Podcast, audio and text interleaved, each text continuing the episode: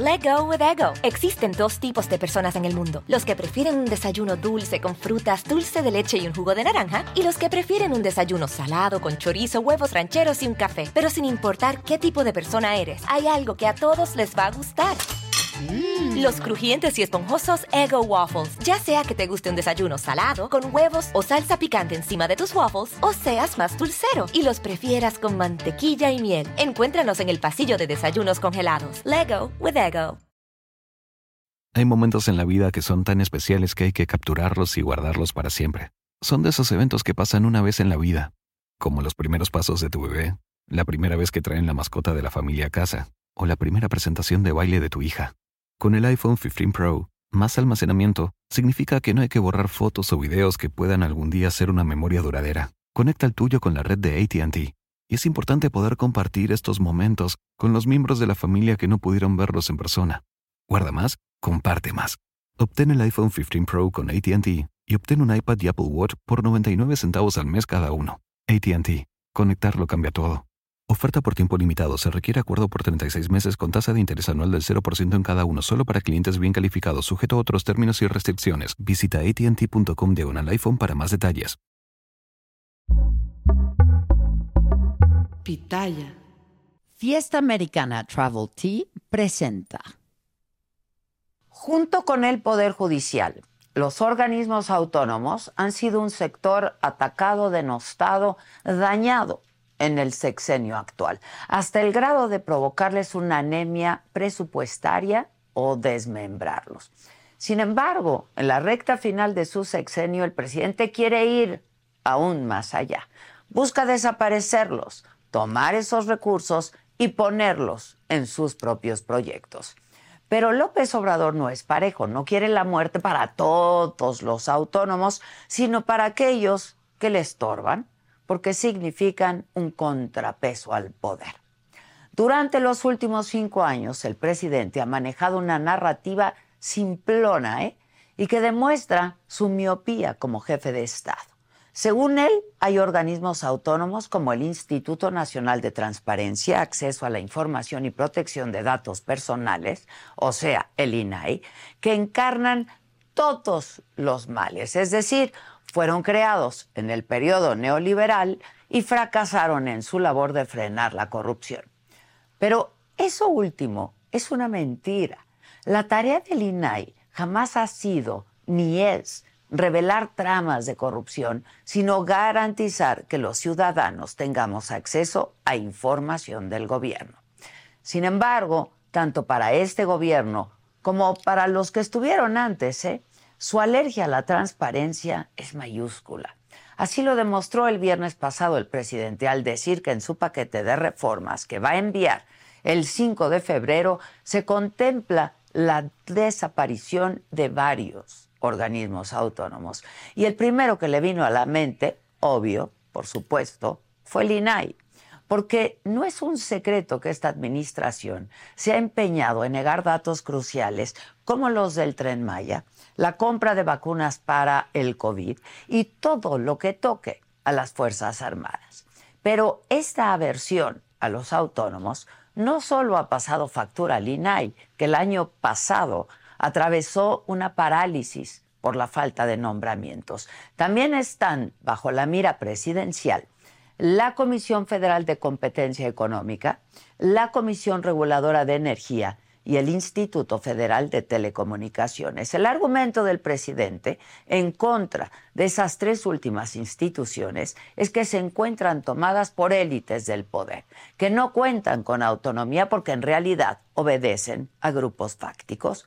Y ahí, con ese argumento, es que el presidente revela su miopía política, porque si las cosas son como él dice, entonces está desperdiciando una oportunidad enorme para demostrar que es un verdadero demócrata, que cree en las instituciones y que apuesta por fortalecerlas. Porque claro que este país merece un organismo que supervise que no haya prácticas monopólicas. Claro que los mexicanos necesitamos una institución que supervise el ramo energético, pero no. El presidente prefiere deshacerse de todo, tirarlo a la basura, porque cree que nada que no lleve el sello de la 4T es digno de sobrevivir. Qué equivocado está, señor presidente. Pero esa equivocación se hace todavía más evidente cuando el mismo viernes dijo que del hachazo a los autónomos salvaría instituciones como la Comisión Nacional de Derechos Humanos, misma que en el pasado fue un referente en la defensa de las víctimas en México, pero que hoy, hoy no es más que una institución que le lava la cara a todo lo que pueda afectar a la cuarta transformación. La CNDH, que en este momento está en manos de Rosario Piedra Ibarra, no es más que una oficina al servicio de Palacio Nacional. Así hay que decirlo. Y si no, pregúntenle a todos los miembros del Consejo Consultivo que renunciaron justamente argumentando que había demasiada cercanía entre la comisión y el poder presidencial.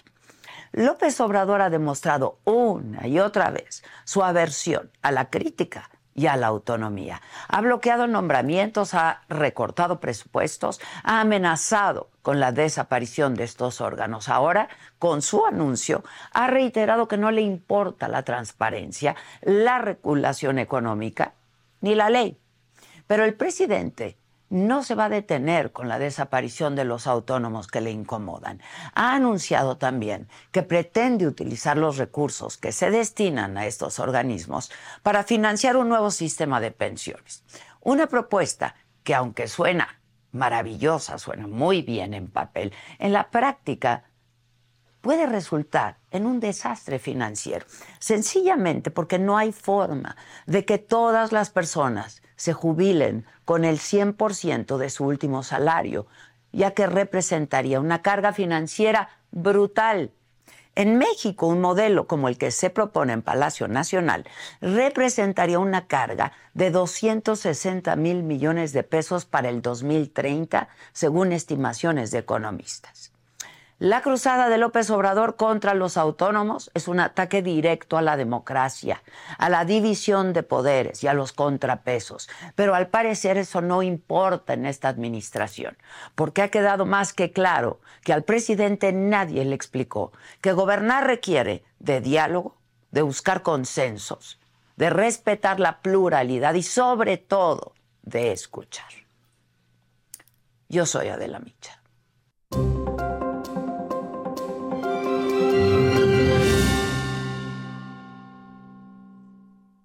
Hola, ¿qué tal? Muy buenos días. Los saludo con muchísimo gusto y que es martes 23 de enero. ¿De qué estaremos hablando esta mañana? Bueno, la Fiscalía de Guanajuato informó la detención de dos hombres presuntamente vinculados con el secuestro de la madre buscadora Lorenza Cano y los asesinatos de su esposo e hijo, historia que les narré el día de ayer.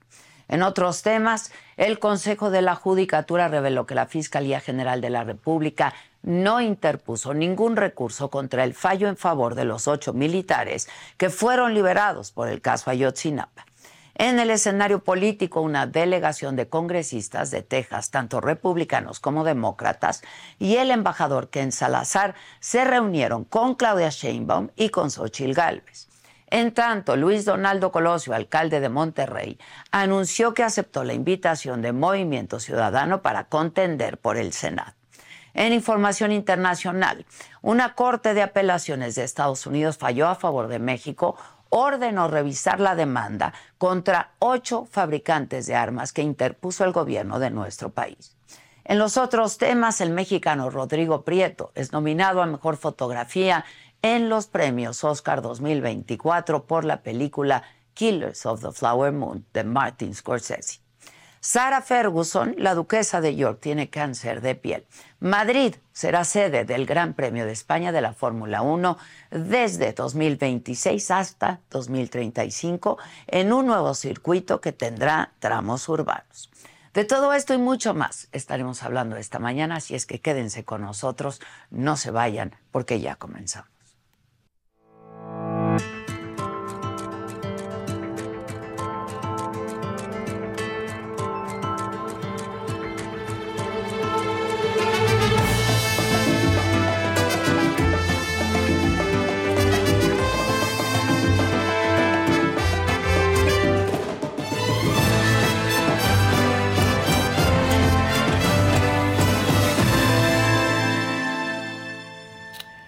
Bueno, pues en la mañanera del viernes pasado el presidente aclaró que en su iniciativa de reforma que va a presentar el 5 de febrero, con la que pretende desaparecer a los organismos autónomos, no incluye a la Comisión Nacional de los Derechos Humanos.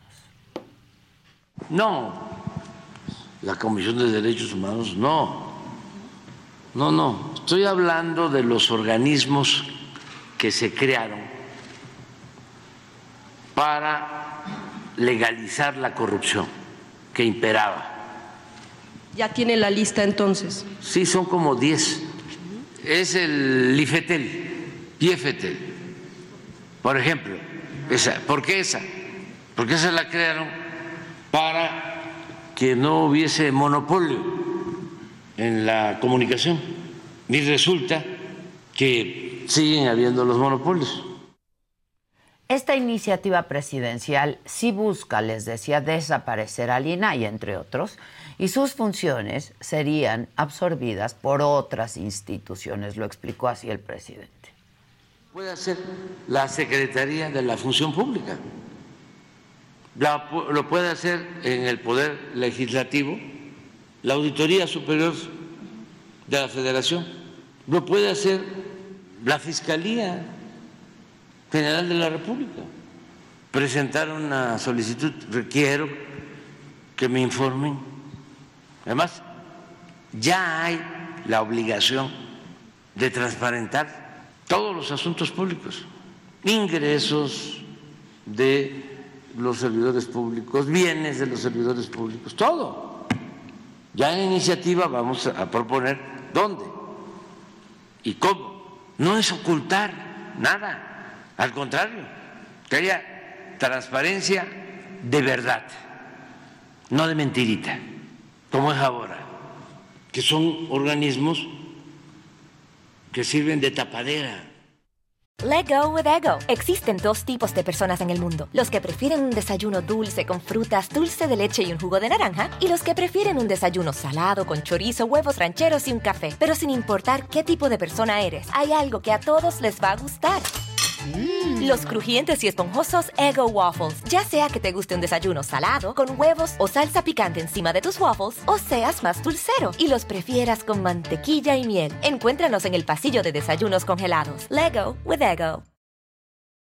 A algunos les gusta hacer limpieza profunda cada sábado por la mañana. Yo prefiero hacer un poquito cada día y mantener las cosas frescas con Lysol. Las toallas desinfectantes Brand New Day de Lysol hacen súper conveniente limpiar superficies como controles remotos, tabletas, celulares y más, eliminando el 99.9% de virus y bacterias, con una fragancia que lleva tus sentidos a un paraíso tropical. No solo limpies, limpia con Lysol. Bueno, pues para hablar más de este tema, vamos a hacer contacto en este momento con Adrián Alcalá, comisionado presidente justo del Instituto Nacional de Transparencia, Acceso a la Información y Protección de nuestros datos, ¿eh? nuestros datos personales, el INAI. Adrián Alcalá, ¿cómo estás? Buenos días, Adrián. Adela, ¿qué tal? Qué gusto saludarte. Muy buenos días. Feliz inicio de año, así como a toda tu audiencia. Y gracias por el espacio para dirigirnos a hablar sobre estos temas que son de gran relevancia, como ya lo has comentado en la introducción. ¿Qué dices de esto ahora que el presidente pretende desaparecer organismos autónomos, entre ellos el INAI, organismo que encabezas ahora, Adrián? Pues mira, muchas cosas. Primero, que no compartimos la postura del presidente de la República. Segundo, que es un argumento demagógico el pretender que con los mil millones, mil noventa y siete millones de pesos que la Cámara de Diputados le ha otorgado como presupuesto para el presente año al Instituto Nacional de Transparencia vaya a satisfacer precisamente una necesidad que estoy totalmente de acuerdo y creo que todos estamos de acuerdo en otorgar una pensión digna para que nuestros adultos mayores tengan una vejez digna pero realmente el presupuesto del INAI no alcanza para ese efecto. Entonces, por eso me atrevo a sostener que es un argumento demagogo. Cuando digo que también no estoy de acuerdo con lo que dice el presidente de desaparecer al instituto, sería tanto como atentar eh, contra la democracia, porque entonces estaríamos o nos regresaríamos antes de los años 2002, en donde la información se conseguía, pues obviamente pues pagando un favor para que te den información. Eh, no toda la gente tenía información pública y como bien se decía, la información es poder, sí, pero antes malutilizaba este término y la información era o empoderaba a los pocos que tenían esta información. Hoy toda la ciudadanía tenemos derecho a conocer la cosa pública, desde cuánto se gasta un presupuesto, cuál es el, el, presupuesto destinado, no sé, para comprar a lo mejor agua potable, un proveedor de agua potable puede determinar y participar hasta diferentes programas, conocer las resoluciones de todos los poderes judiciales, de todos los órganos que realizan actividades sustantivas en materia jurisdiccional, pero también las iniciativas. Y ahí precisamente por eso digo que eh, sería tanto como atentar contra la democracia, porque entonces los ciudadanos no conoceríamos de primera instancia eh, la cosa pública, que es de nosotros, es un bien del dominio público, y estaríamos expensas pues de lo que el gobierno nos quiere informar o nos quiere informar o nos quisiera informar, como sucedía en los años 90, 80 o antes precisamente en los 70 había un control hegemónico, recordémoslo, y bueno, pues para mucha gente que no vivía en esas épocas, decir que hoy tenemos libertades informativas porque tenemos el acceso a la información y prácticamente todo se conoce y está al alcance de un clic. Entonces, pero también, tú lo decías muy bien, eh, Adela, en la cadena de la corrupción o del combate a la corrupción, el INAI es el primer eslabón porque hay otras instancias como las fiscalías, las auditorías superiores de la federación, los órganos internos de control, que son los que se encargan precisamente de castigar los hechos que nosotros damos a conocer a la, a la luz de peticiones de información que realizan ciudadanos. Por eso tampoco no estoy de acuerdo y hoy lo decía el ministro Saldívar o el ministro en retiro Saldívar, que pudiéramos regresar al ser un organismo descentralizado. Eso tampoco compartimos porque sería tanto como regresar al año 2000 en donde el Instituto Federal tenía competencia únicamente sobre la admisión pública federal, pero ¿dónde quedan los otros órganos autónomos, el poder legislativo, el poder judicial, los sindicatos, los partidos políticos?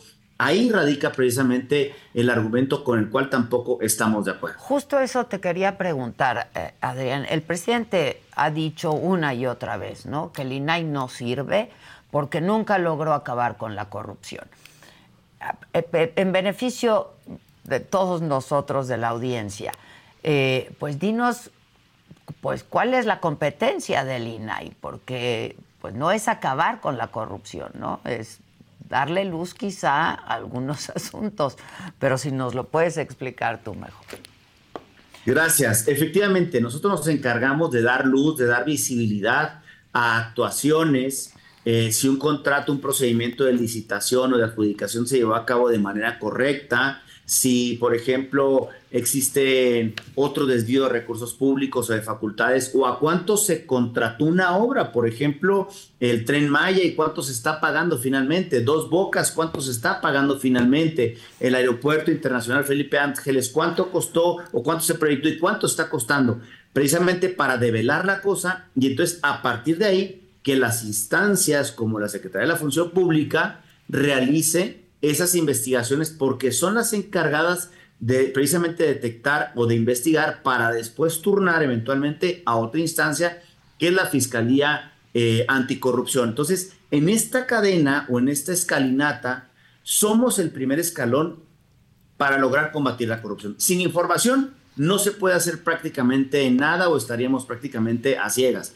Y por eso es la importancia del instituto. Pero en la otra vertiente, Adela, también protegemos los datos eh, personales, de lo cual poco se habla. Estamos a días de conmemorar el Día Internacional de la Protección de Datos Personales, que es el 28 de enero, y es importante que la gente conozca que tenemos un derecho, el derecho a oponernos a un tratamiento, de corregir nuestros datos personales y de oponernos o de solicitar la cancelación de un dato cuando este dato obviamente ha sido o ha expirado la vigencia o el tratamiento correspondiente. Y en caso de alguna vulnerabilidad, pues tienen la instancia que es el Instituto Nacional ante el cual se pueden defender. Entonces, el presidente parte de premisas falsas, parte de situaciones, no se acaba la corrupción. No, señor, no se acaba la corrupción porque hoy, gracias a la información pública que nosotros garantizamos, pues obviamente se conoce todo precisamente de los tres órdenes de gobierno en las diferentes instancias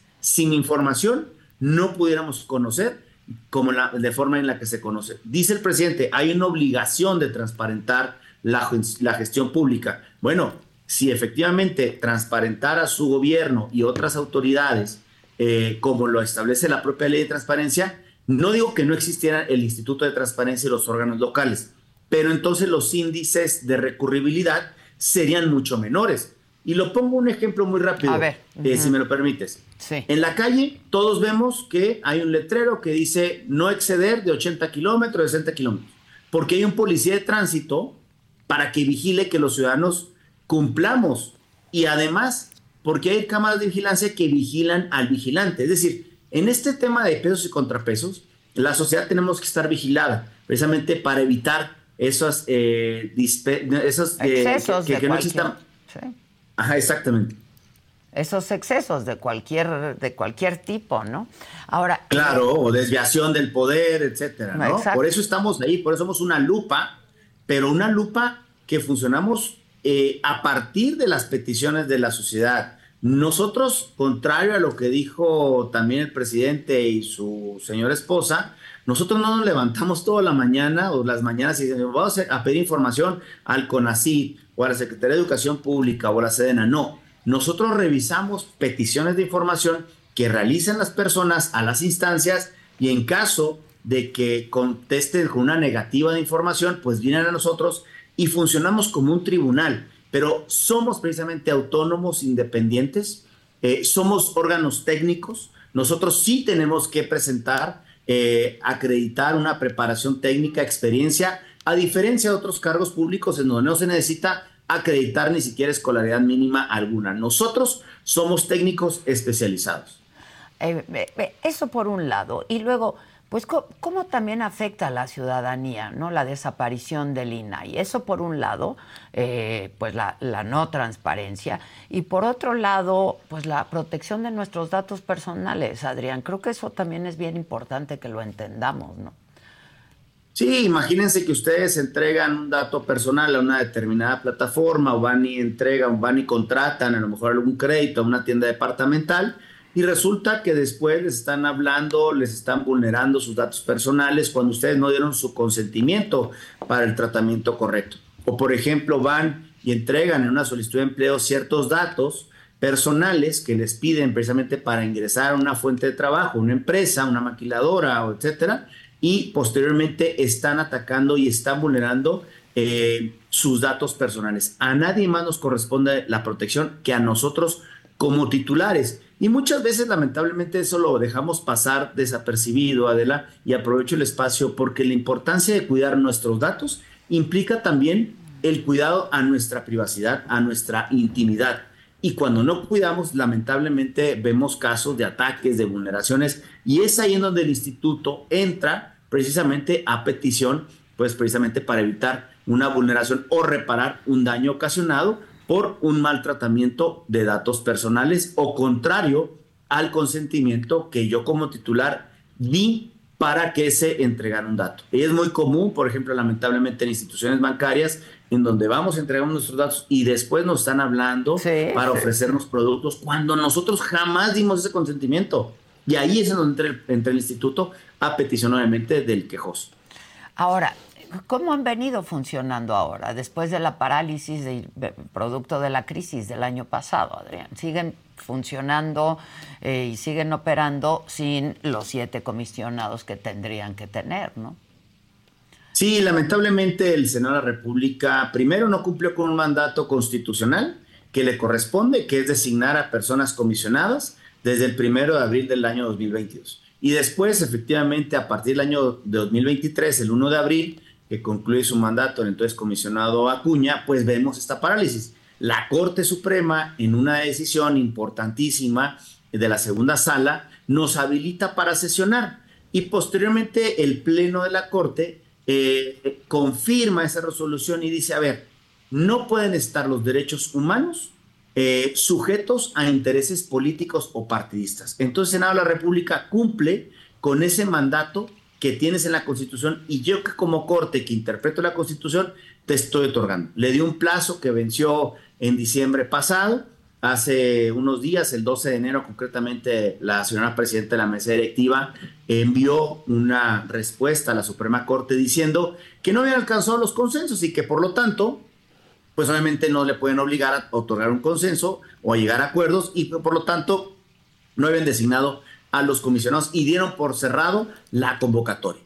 Eh, bueno, recordar que eso está en manos ahorita de la Suprema Corte de Justicia de la Nación. En lo, en lo personal, consideramos que no hay, un, no hay un cumplimiento tal cual, porque la Constitución le da a cada poder, a cada órgano determinadas funciones. Es como si nosotros dijéramos, ah, es que no pude votar una, una resolución en contra de determinado sujeto obligado porque no llegamos al consenso los cuatro comisionados que actualmente estamos. No, tenemos que hacer todo para resolver lo que en derecho corresponda. Y bueno, a tu pregunta concreta, efectivamente estamos funcionando con cuatro comisionados, a pesar de la existencia de muchos recursos de revisión, de más peticiones de información, pero tenemos eh, obviamente la decisión de que tomamos en su momento ante, la, ante, el, ante el Senado de la República, estamos haciendo valer la Constitución y defendiendo los derechos de las personas. Incluso, un dato adicional, gracias a nuestro equipo, a nuestros equipos de trabajo, estamos disminuyendo y el promedio de respuesta de una decisión de nosotros está por debajo del promedio que ordinariamente habíamos tenido. Estamos actualmente resolviendo en 28 días hábiles cuando la ley nos establece la posibilidad de resolver hasta en 60, días. Es decir, tenemos el compromiso porque sabemos de la importancia de los derechos. Ahora, eh, pues, pero necesitan sus nuevos nombramientos, ¿no? Pareciera que, pues, que eh, otra vez la Corte ordena al Senado que haya una sesión extraordinaria, ¿no? Para nombrar. Sí, eh, sí, eh, un juez de la juez de, distrito le ordena que incluso pueda llevar una sesión extraordinaria. Este, bueno, estamos a unos días de, también de iniciar el proceso ordinario. confiamos en que los senadores en este periodo cumplan con un mandato constitucional que no hay de otra, es una decisión natural que ellos designen a las personas comisionadas. Y bueno, también decir eh, un dato muy importante de la recordar que en noviembre pasado fuimos los cuatro comisionados ante la Comisión Interamericana de Derechos Humanos a presentar este caso ante la propia comisión. Y esto es un dato muy relevante porque en la historia de la Comisión Interamericana de Derechos Humanos, nunca un Estado o un órgano del Estado, del propio Estado, había denunciado el incumplimiento de otro órgano del Estado, lo cual obviamente era muy relevante. Pero al final de cuentas, pues la comisión tendrá los elementos para determinar si el Estado está cumpliendo o está incumpliendo. Es decir, nosotros estamos haciendo todo lo posible legalmente para defender a la institución. Oigan, que pueden funcionar con cuatro, sí, pero el modelo, como tú dices, se funciona con siete, ahí se establece la constitución. Si lo quieren modificar, adelante, pero ahorita tenemos que cumplir el mandato de siete comisionados. Y eso es lo que está en incumplimiento. Ahora, eh, ¿ustedes han tratado de cabildear con este, legisladores de la 4T? También, digo, en aras también de la transparencia, ¿no? Sí, sí, hemos platicado y dialogado con ellos, están buscando los consensos, lo que nos dicen, estamos buscando los consensos, para nosotros no hay incumplimiento, ¿por qué? Porque no puede un poder obligarnos a votar en determinado sentido.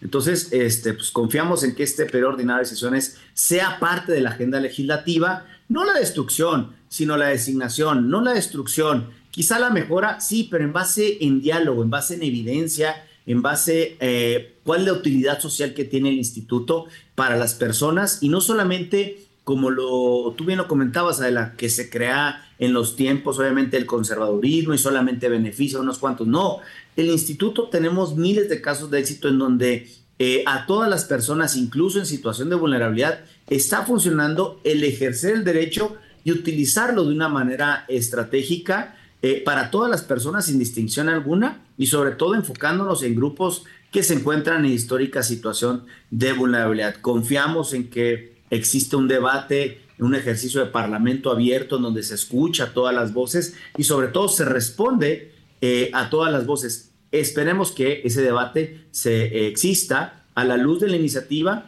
y que esperamos que eh, conocerla el próximo 5 de febrero, como ha dicho el presidente de la República, para también determinar los alcances de esta pretensión del titular del Ejecutivo Federal, la cual, reitero y repito, no compartimos y no estamos totalmente de acuerdo.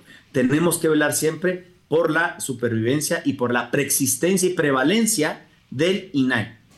Ahora, eh, también eso por un lado, pero por otro lado han habido casos y asuntos ejemplares y muy emblemáticos que han salido justamente eh, del INAI, ¿no?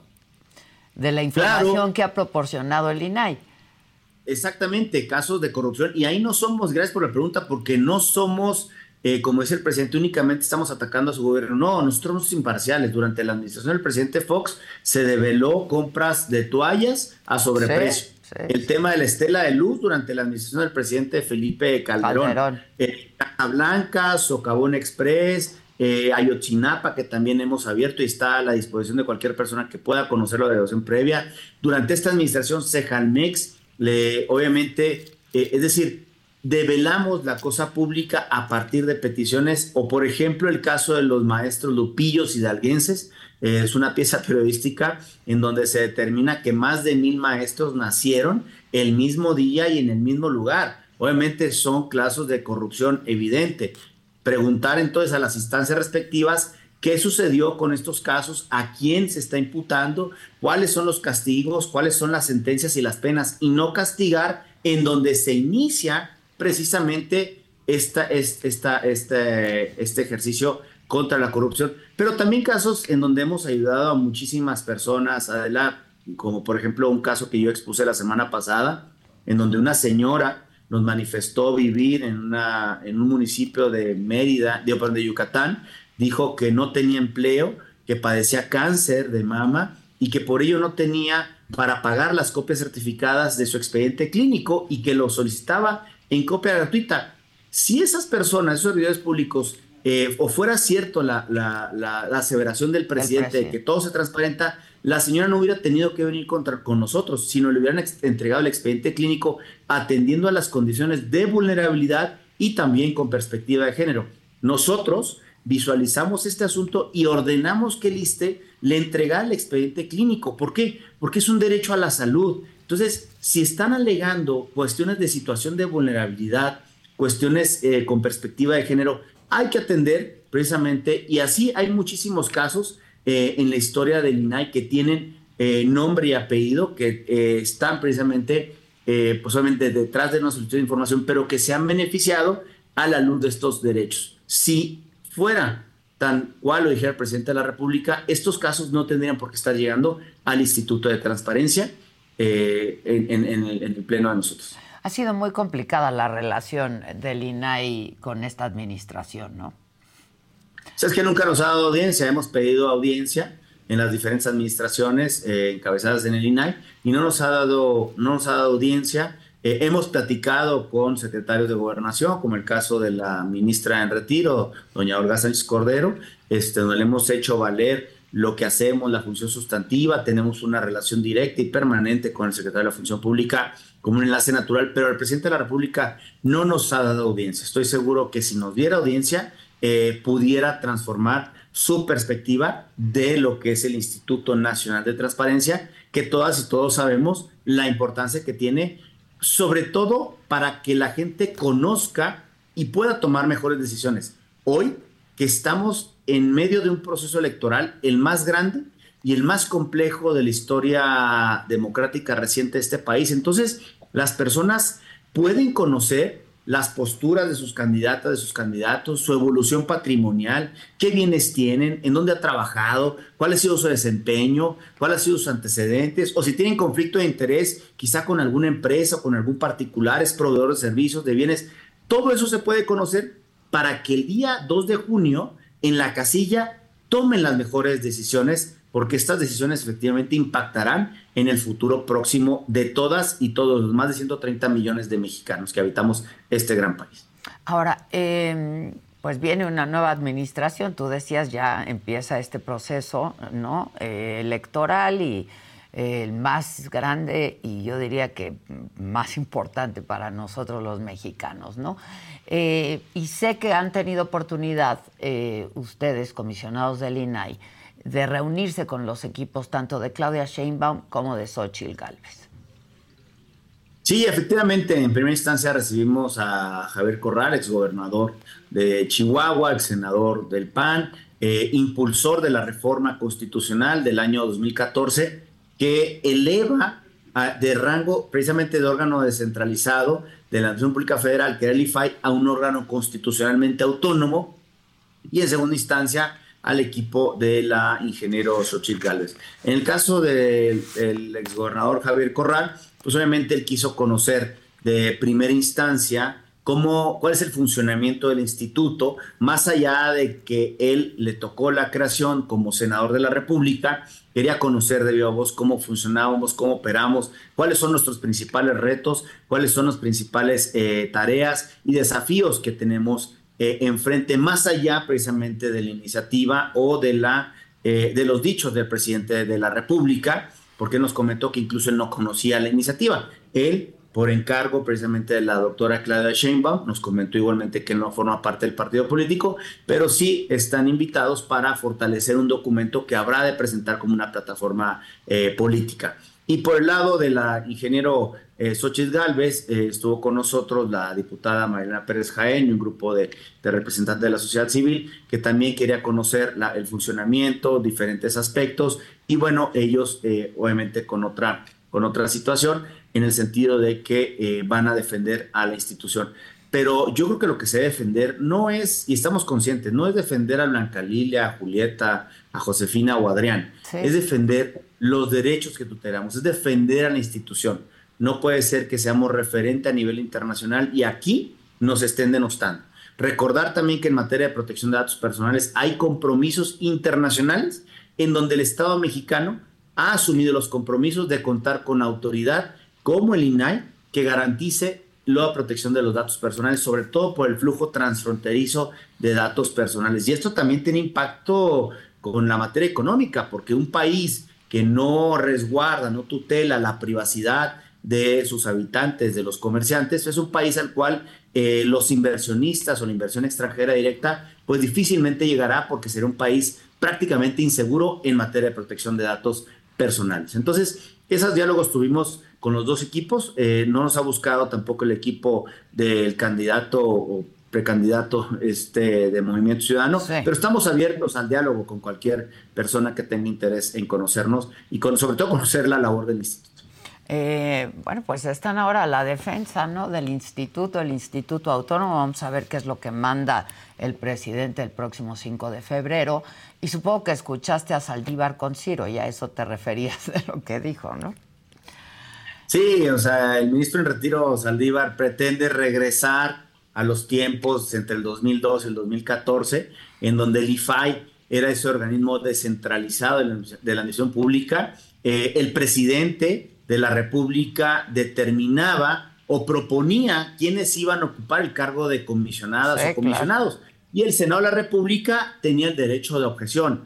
Sin embargo, creo que la reforma constitucional del 2014 le dota precisamente de esa autonomía, de esa imparcialidad a las personas que ocupen el cargo de comisionadas o comisionados en instituto. Otra cosa, si volviéramos y regresáramos a esa época, ¿dónde quedaría eh, la protección de datos, el acceso a la información, la transparencia en los otros poderes del Estado mexicano? ¿O dónde pudiéramos a lo mejor este, quedar la transparencia y la protección de datos personales en los sindicatos, en los partidos políticos, en los órganos autónomos.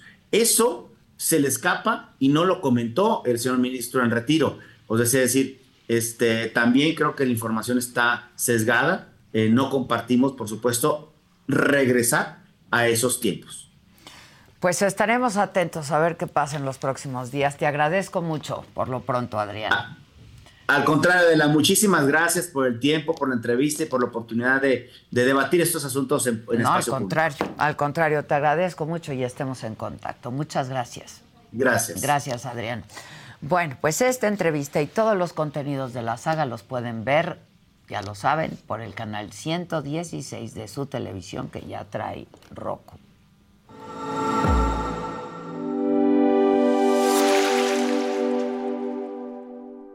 Ahora en la televisión de streaming por el canal 116 de Roku, ya puedes disfrutar de la barra de entretenimiento que la saga tiene para ti. Inicia la semana con los temas de interés actual, entrevistas, debates, moda, deportes, espectáculos y lo más viral. bajo la mirada crítica, analítica y divertida de la mejor periodista del momento, Adela Micha, en Me lo dijo Adela. Conoce las predicciones zodiacales, los temas esotéricos, la lectura de cartas de personalidades, videos paranormales y quién se va al caldero de los famosos en las fauces del Fausto con Fausto Ponce y Paco Segovia. Diviértete con las entrevistas a personalidades del espectáculo y la política, exclusivas, musicales, anécdotas, risas y mucha diversión en Saga Live con Adela Micha. Entérate de los chismes de tus artistas favoritos, los temas polémicos y escandalosos de la farándula, conciertos, obras de teatro y la moda, con los comentarios directos, más picosos y sin restricciones, de Pablo Chagra, Débora La Grande, Fabs, Sam Sarasúa y Jenny García en Se te D&D.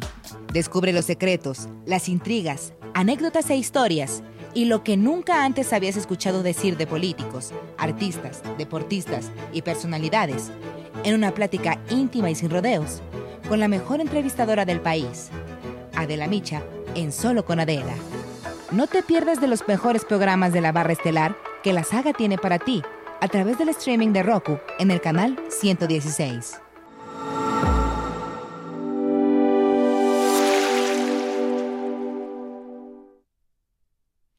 Let go with ego. Existen dos tipos de personas en el mundo: los que prefieren un desayuno dulce con frutas, dulce de leche y un jugo de naranja, y los que prefieren un desayuno salado con chorizo, huevos rancheros y un café. Pero sin importar qué tipo de persona eres, hay algo que a todos les va a gustar. Los crujientes y esponjosos Ego Waffles. Ya sea que te guste un desayuno salado, con huevos o salsa picante encima de tus waffles, o seas más dulcero y los prefieras con mantequilla y miel. Encuéntranos en el pasillo de desayunos congelados. Lego with Ego. A algunos les gusta hacer limpieza profunda cada sábado por la mañana. Yo prefiero hacer un poquito cada día y mantener las cosas frescas con Lysol. Las toallitas desinfectantes de Lysol hacen súper conveniente limpiar superficies como controles remotos, tabletas, celulares y más, eliminando el 99.9% de virus y bacterias. No solo limpies, limpia con Lysol. Bueno, y aquí les he presentado esta historia que es terrible de una negligencia médica. La de Claudia Vital, quien habría fallecido por un mal procedimiento quirúrgico estético. La misma doctora que operó a la joven estaría implicada en otra muerte. Jonathan Padilla de nuevo nos tiene esta historia. Empezar con una cirugía de nariz y terminar hasta la muerte merece justicia. Carla tenía 28 años. Lo único que buscaba era recuperar su respiración normal. Hoy lleva cuatro meses fallecida. Los doctores Adriana Furlong y Froilán Páez le realizaron mal una rinoplastía el 27 de septiembre del 2023. Nosotros pensamos que en el momento que ella ingresó, pues la perdimos. Adriana Furlong y Froilán Páez son socios de una clínica de corta estancia en Polanco, en donde realizan cirugías estéticas. En septiembre del 2023, Carla buscó al doctor Froilán Páez para atenderse. Pero desde ese momento que la intubaron, ella ya no, ya no despertó. Ella no abrió los ojos, nada. O sea, en vez de ir mejorando, fue empeorando. El día que Froilán Páez la intervino, la doctora Adriana Furlong estaba presente. Sin embargo, abandonó el quirófano y dejó al doctor solo con Carla.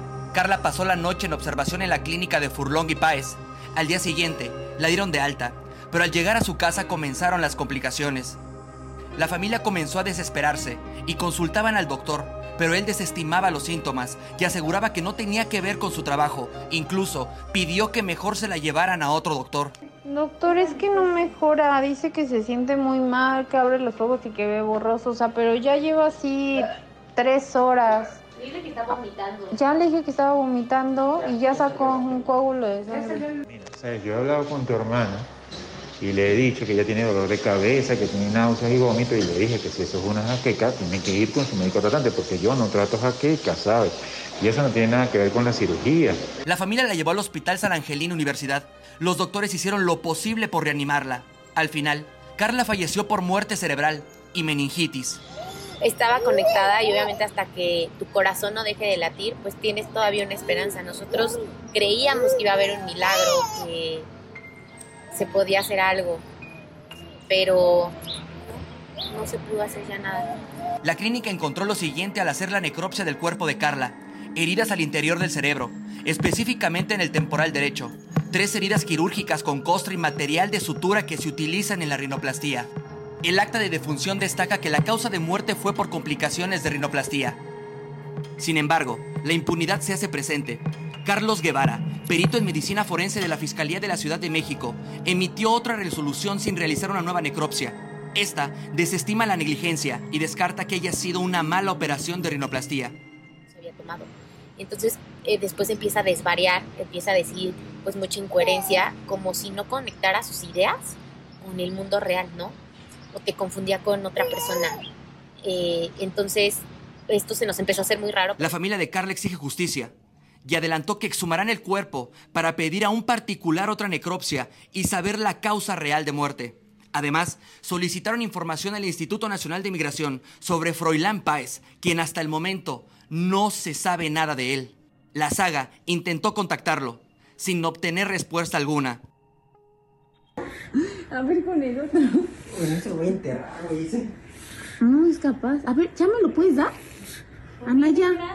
Anaya, suelta el termómetro, Anaya. Solo vas a sincronizar. Préstame el termómetro, no seas necia. Anaya, préstame el termómetro. Si me prestes el termómetro. Es para tomarte la presión. Préstame el termómetro, por favor. Para me lo dijo Adela, Jonathan Padilla.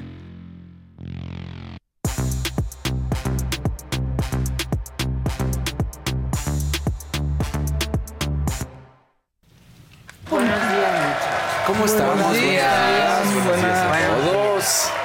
Muy bien, ¿ustedes? Bien, Bien. también, Bien. muchas gracias. A veces no es más difícil el martes que el lunes. Yo lo pongo a consideración. No, para mí no, para mí el lunes. Es que el lunes las gallinas ponen. O sea, para O mí sea, el lunes Yo siento- es cuesta arriba. Sí. Ah, yo O siento sea, mi ánimo, ¿eh? Sí, puede ser, sí, sí, sí, no sé. No sé por qué. Y el martes despiertas encabronado porque a mí el ya martes me martes de pega más mentadas. con la cruda que pega el segundo día. Sí, pero no, para mí el lunes es ya, ya luego ya me encarrero y ya. Cuando menos acuerdas ya es viernes otra vez. ¿Qué es esto? ¿Qué es esto? Sí, De es. verdad, ¿qué es esto? Y así pasa la vida rápido. Ay, a menos, que que, sea viernes. a menos que estés en la elíptica, en la caminadora o en el tren Maya. Ahí sí no pasa rápido. No, ahí no pasa Sí, ¿Cómo rápido. que llevo dos minutos No, apenas? sí, sí, sí. sí. Es horrible. Está horrible. Está horrible. Ah, Oye, ya nada sé más en dónde ahorita- pasa lento también. En las escaleras esas del gimnasio, en las escaleras donde toda la gente nomás va y se recarga y Sí. sube. Es que es una cosa ahí Se quedan subir. dos horas nomás subiendo No, escalones. No, no, no. Buscas a ver si ya se liberó otra, regresas y sigue el, la misma persona y tú dices, ¿qué Viendo el celular así, nada más Sí. moviendo las patas. Sí, sí, sí. Híjole, no puede ser. Oye, nada más le faltó decir a tu entrevistado que el propio presidente utilizó toda la información. Pues claro. Él la usó para atacar constantemente. Claro. De ahí salió. Todo. Pues es que los, los corruptos no están tranquilos, pero los hijos del presidente sí, porque pues no son corruptos. Ah, no, esa es una joya Claro. de ayer y hoy. Soy hijo del papá. Sí, porque son diferentes, porque así lo dijo, porque es- lo dicen ellos. Buenos días. Bueno, pues vamos a darle, muchachos. La que sigue, Venga. por favor.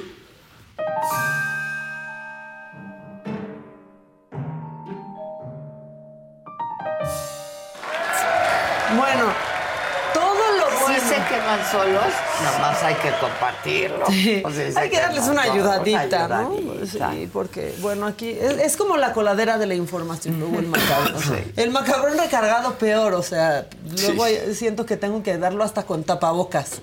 En serio. Sí. Pero bueno, todo lo bueno de la campaña. Ay, perdón. Ay, pasó. Ay, Dios. ya, se fue. Ya, pajarito, y eso pajarito, que ni estaba hablando de Phil Barrera, ¿eh? Disculpen ustedes. Ya se fue. Ay. Bueno, todo lo bueno de la campaña de Maines no tiene que ver con Maines. No sé si se han dado Con cuenta. Mariana, ¿no? Todo Sí. tiene que ver con todo. Mariana. Pero más irónico, todo tiene que ver con las mujeres de Movimiento Ciudadano y Movimiento Ciudadano no pone una mujer como candidata. Sí. ¿Por qué lo digo? Porque Patricia Mercado, la patrona de todos ahí, se suma a la campaña de, de Maines, ahí lo, lo anuncia, ¿no? Dice que ha sido pues una gran inspiración desde que él estudiaba, este, y que hoy frente al reto más importante de su vida, este, pues caminarán juntos. Qué bueno que caminen. Pues sí, que caminen y, y ya caminen. que se ponga los tenis fosfo. Pero nadie ya va, o sea, la verdad nadie va a validarlo. Pati o sea, sido una Pati. gran candidata. Pati tenía que haber ido a la discusión. Perdón, hubiera sido honroso. Quizás Muy honroso. no iba, o sea, iba a tener el porcentaje que va a tener Movimiento Ciudadano. Sí, así, desde pero un principio. hubiera tenido un papel súper Pero se trepan al tren y son mujeres, Claro. las tres, pero no, o sea, dicen mucho de tenemos a nuestras mujeres en la campaña, pero un Pero hombre al frente. Sí, claro. Sí. Un hombre al frente. Este, y mientras tanto, pues ¿qué anda haciendo Xochitl denunciando a Claudia Sheinbaum? ¿Listo? ¿De qué se trata esta denuncia, Xochitl? Pues el del uso indebido, el uso le- ilegal de recursos públicos en beneficio de la candidata de Morena, eh, dado las declaraciones de San Juana Martínez, que asegura que se le pidió moche por las indemnizaciones de los trabajadores de Notimex. Entonces es un hecho público y la Fiscalía está obligada a citarla. Recuerden que hay un antecedente anterior que denunció aquí Marcelo Ebrard eh, el año pasado, donde denuncia el uso de recursos del gobierno de la Ciudad de México para la colocación de los espectaculares de Es Claudia eh, de manera ilegal. Esto está aquí denunciado el año pasado.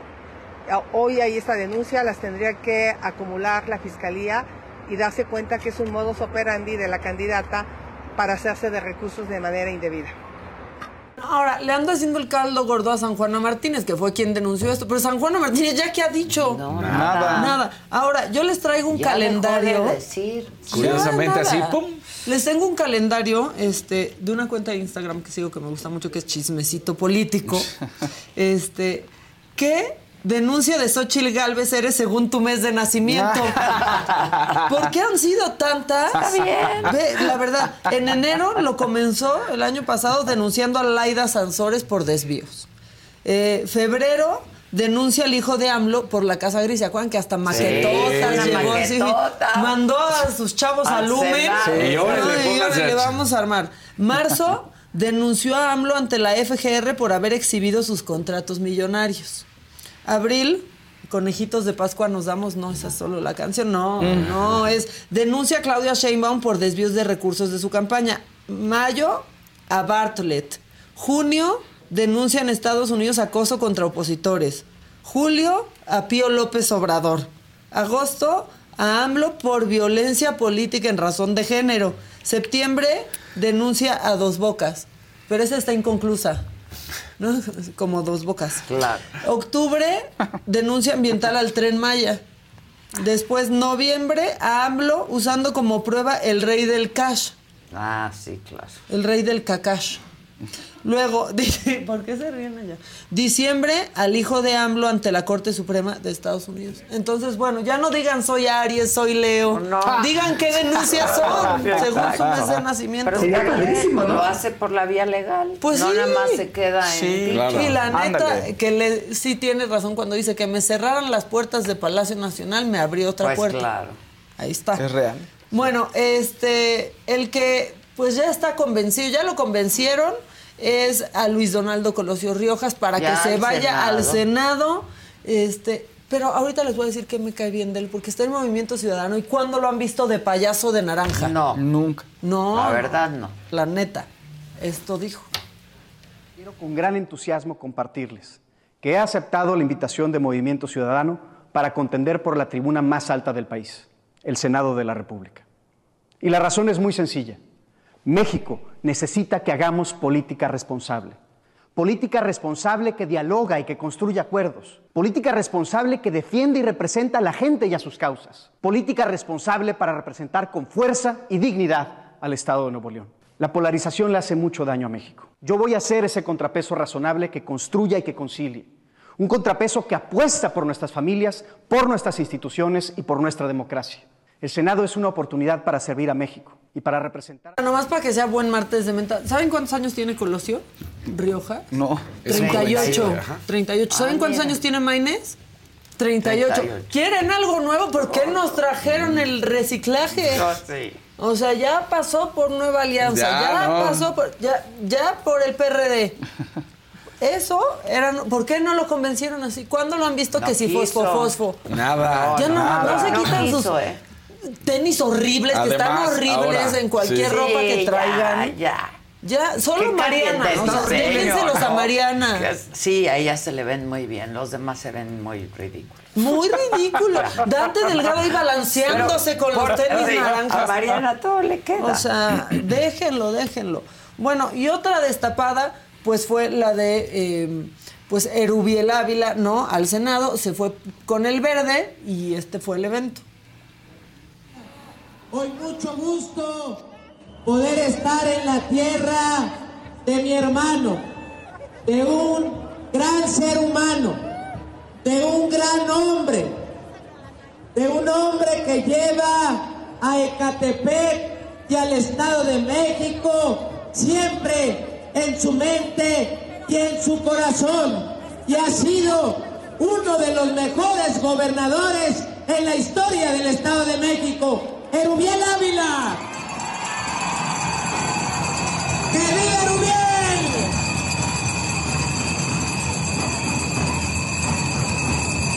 ¿Quién ha sido el mejor presidente municipal? de- A mí, lo que me sorprende es lo extremadamente mamey que está el tucán. Ah, sí. Que está ahí, ¿no? Velo, ¿Sí lo vieron? velo. No, ese es Manuel Velasco, espérense, espérense, Sí, espérense. También está bien mamey. Pero la botarga del tucán está así como que Manuel Velasco Ah, yo dijo... creí que re- que te No, referías a Manuel miren, Velasco, que tantito. también es tucán. ¿Por qué ponen la Ah. campana de la... Así? Ve, mira, El tucán. yo siento que Ah, emulando a Velasco, la verdad. sí. Bien, mm, mam- eso, cáiganse con su lana. O sea, ¿qué quieren? Nosotros les pedimos que se caigan con su lana aquí, no en el Senado. Exacto. O sea, ¿qué, qué prefieren? Ahora, yo pensaba decir, sal de ahí, Eru, no es tu casa. Esa no es tu familia. Esa no es tu No, familia. está Pero luego pensé que tal vez sí. Es que se está quedó mejor sin esa familia, familia. que la otra. Se quedó sin familia. O sea, está mejor esa familia que la otra. No sé qué piensen ustedes. Bueno, Erubiel Ávila al verde. Y ahora les traigo una joya filosófica del presidente, hablando de la corrupción, hablando de cómo no puedes tener tranquilidad cuando eres corrupto, pero que sus hijos sí la tienen, porque no son corruptos. Cuando Lorena Mola dice que mis hijos están metidos en negocios y tráfico de influencia, me tiene tranquilo, no me quita el sueño, ni a ellos tampoco, porque no es cierto. Si estuviesen metidos en actos de corrupción y en tráfico de influencia, pues no estarían tranquilos. Si fuera corrupto, podría hacer esto. No, ¿Qué es eso? ¿Qué, qué. No, pero, pero justamente ser hijo del presidente te da tranquilidad. cínicos. Claro. Claro que duermen tranquilos. Soy hijo del papá. Sí, si son hijo del papá, ¿cómo no van a Pues estar tranquilos? claro, pues. Cuando, cuando, cuando qué, güey, cuando qué, qué. ¿Cómo no vas a dormir tranquilo sabiendo que no necesitas ni pedir un rapi porque el ejército es tu rapi? Claro. Y te lleva, lleva tu la- medicina la si te enfermas. y todo. Todo la vacuna. Y si, y si ya te creció el pasto, llegan y te cortan el pasto. ¿Cómo no vas a estar tranquilo? Hipócritas. Si puedes ir a Costco y llenar tu carrito de esas este, blueberries que son bien caras. Llevas el camión de los militares, llénenlo, llénenlo. ¿Cómo no vas a estar tranquilo con todo eso? Si la Hipócritas. megafarmaciototota está para ti. Pues, pa- y para nadie más, porque solo Ah, no. La nueva es padrísima. Sí, no. Perdónenme, el nuevo 60. argumento es padrísimo. ¿Saben por qué tiene tan pocos pedidos? ¿Por? Porque no hay desabasto. Ah, Eso están no, Para ellos, güey. ¿no? Dije no hay yo, o sea, desabasto. ¿Para, claro. ¿para qué pusieron la farmacia tototototota? No. Que es una bodega totototota. Bueno, entonces sí pueden estar tranquilos. Mira, es que si eres el hijo del presidente, te sacan audios. ¿Qué te va a No, pasar? le han- no, no, no les han sacado. No, o sea, te audio. anuncian los audios. ¿Qué te va a pasar? Sí, pero no les han sacado ni uno, ¿eh? Y los presumieron. Dicho sea de paso. Por eso están tranquilos. Pues claro. Sí. Bueno, este, el que no estuvo nada tranquilo, se me había quedado este video, pero ¿vieron cómo se le fue? No se le fue el tren, no se le fue el avión. A este operador del vaivén en Mérida, del camión de Mérida, se le fue el coche porque no, se le fue el camión porque no puso el freno de Por mano. Y, y siento que es una representación gráfica del país nuestro, en el que vivimos. Mira, ahí va el vaivén y se le marchó. Pero ahí va el chofer por No, afuera. no, no, no. ¿Cómo cree que va a frenarlo? No, ya- casi mira, lo mira. detiene. Lo bueno es que estaba el coche y ya. No, no, no, no, no. Sí, sí, mira. O sea, se bajó y no, le- no entiendo. Se bajó y no le puso. Se bajó y no puso el freno de mano. Pero Y dijo, se le fue. ¿sí alcanzo qué? ¿El volante? ¿El qué? ¿Qué pensó que iba a Pues quizás marchó, quería jalar como. o sea, El freno de mano. ya ves que el freno de mano luego es grandototote. Sí, claro, claro. Pensaba alcanzarlo ahí. Este, pero, Pero me pues, encanta, sí, sí. No, no. No, pues. Hasta se sube al coche, ya, te subiste al coche, ya. ¿Y el coche? ¿Y de qué? ¿Qué? ¿Yo qué culpa?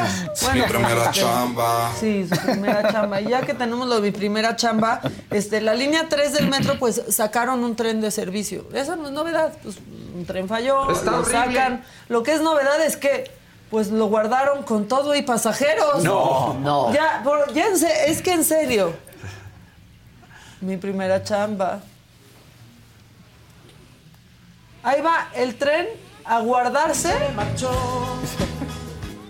Con pasajeros. O sea, lo, fue- lo sacaron ya de las vías. No, bueno, con despoblado. todo y pasajeros. Pues sí, dijeron, total, ya están acostumbrados a caminar aquí entre las piedritas Pues sí, y las que se vías. bajen aquí. O sea, ¡Viejos inútiles! no, es que ya en serio. Mira, y ahí llegan ya donde están dormiditos todos Todo. los vagoncitos. Este, pero pues traía la gente. Te la mamaste. Entonces, yo ya les recomiendo a todos los que lleguen tarde a la chamba, pues ya usen de pretexto el metro. Pues sí, No, es que- claro. O sea, ya digan, se acuerdan. nada más a no que se me ponchó Sí, se me ponchó, ya. sí. Se descompuso el metro. El metro. Ahora ya no ya tienes que decir nada. metro. El metro. Ah, sí. Ya tienes nueva estrategia, Casarín. No va a venir el metro ahora. Es que Exacto. me guardaron en el vagón. Sí. No, no sé No, qué no, pasó. no, no, no podíamos salir. Ahora, todos los pretextos que no te creería tu jefe son posibles en la Ciudad de México. Todos. Y son reales. O sea, me cerraron, una señora enloqueció, un señor enloqueció y cerró una vía, me guardaron en donde Sí. guardan a los vagones. Todo es posible. Y nadie hace nada.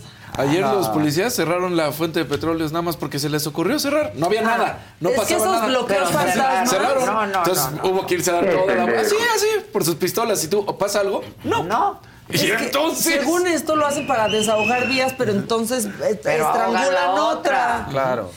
¿No? O sea, es como. Un poco raro esa lógica, ¿no? Sí, o cuando cierran entradas del viaducto, ¿han visto? Y entonces Sí, te vas por la lateral. Y entonces, ¿qué crees? Te asaltan en la lateral del viaducto. Están Claro. En la lateral del viaducto y Monterrey, en las dos Ah, no, ahí direcciones. está muy Eh, o sea, ¿eh? ya, ya vengas del aeropuerto Pero eso o hacia tiene el aeropuerto. años que pasa. No, ah, pusieron Años. una caseta así como de una torre como de salvavidas Ah, hace sí. años. Ahí está. Y no hay nadie. jodida, no, vacía, claro. Nadie la ve.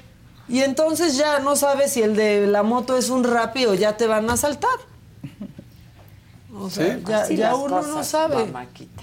Por favor, pongan, sí pinten de ra- así de naranja o del Algo. color de Uber Eats las motos para uno Sabe. saber si ya vienen a darle el cristalazo, ya ¿O que no?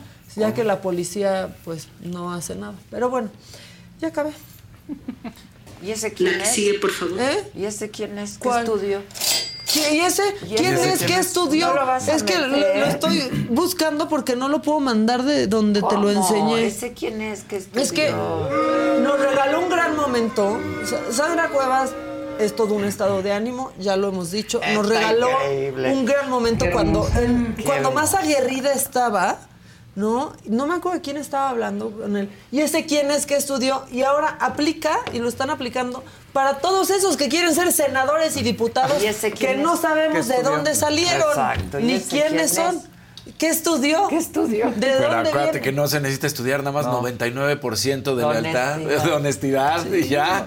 Ahora, y, y también ese es un debate, porque sí, o- sea, esos son puestos de representación popular. Claro, y tiene claro. que haber todo, todo, tipo de, de- gente. Sí. Pero pues sí queremos saber quién es y qué estudió y de dónde vienen. quién es y que los indígenas sí sean indígenas. Porque esa, ese espacio ¿No que hay para representación indígena Está no, que se los están robando a las comunidades, ¿eh? ¿No se acuerdan? Sí, o sea que claro. porque el porque es chosno de uno.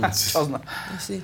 Chosno es Pero así, no- el tatara, tatara, a Sandra tatarabuelo. Cuevas. Es que ahorita, se- ahorita lo voy a, a ¿Quién es que poner porque estoy en la, en la búsqueda. ¿Y ese quién es que Mira, te, te lo voy a mandar, Lili, pero es- está Bueno. raro porque no lo puedo sacar de ahí. Bueno, entonces el el que sigue, por favor, mientras lo busco. La que sigue, por favor.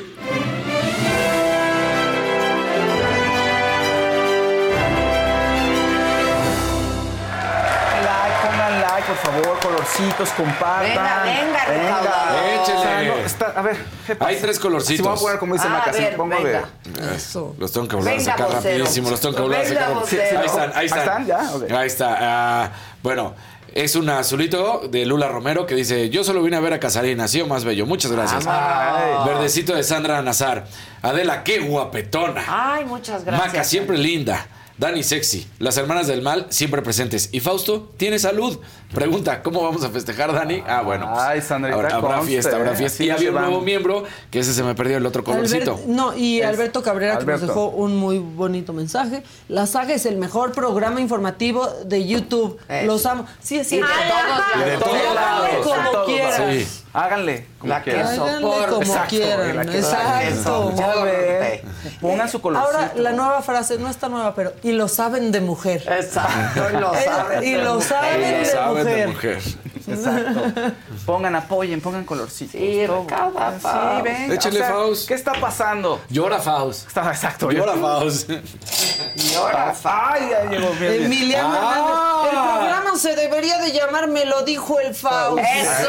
Ay, Emiliano, muy bien, Emiliano. Está horrible. Sube la energía. Si quieres te regalo los viernes y te pones ahí, me lo dijo el Faust. Ay, gracias. Ay, ¿qué tal? La presión así de- ¿Qué pasó? Oye, lo logramos. Lo- lo- pero está, oye, ves a Adela, me decían, ¿estás nervioso? Pues sí. El espacio de Adela y no está Mac, no está Daniel. está- Pero lo logramos. Pues no se te notaba. ¿eh? No, estabas bien sueltito. Bien ¿Cómo- cómo fluido. Bien fluidito. Estudié en una escuela No militarizada. dejabas hablar a Claudia. Estudiamos en una escuela militarizada, Claudia y yo, entonces, pues. No, sí, déjala hablar a Claudia. Ya estabas en un programa donde no los dejaban y se siente bien feo, Faust. Ya pasaste por ahí. Sí, te digo, fue la militarizada, entonces gracias a eso ahí Ah, esa es la sobrevives. militarizada, claro. Exacto. Sobrevives, sobrevives.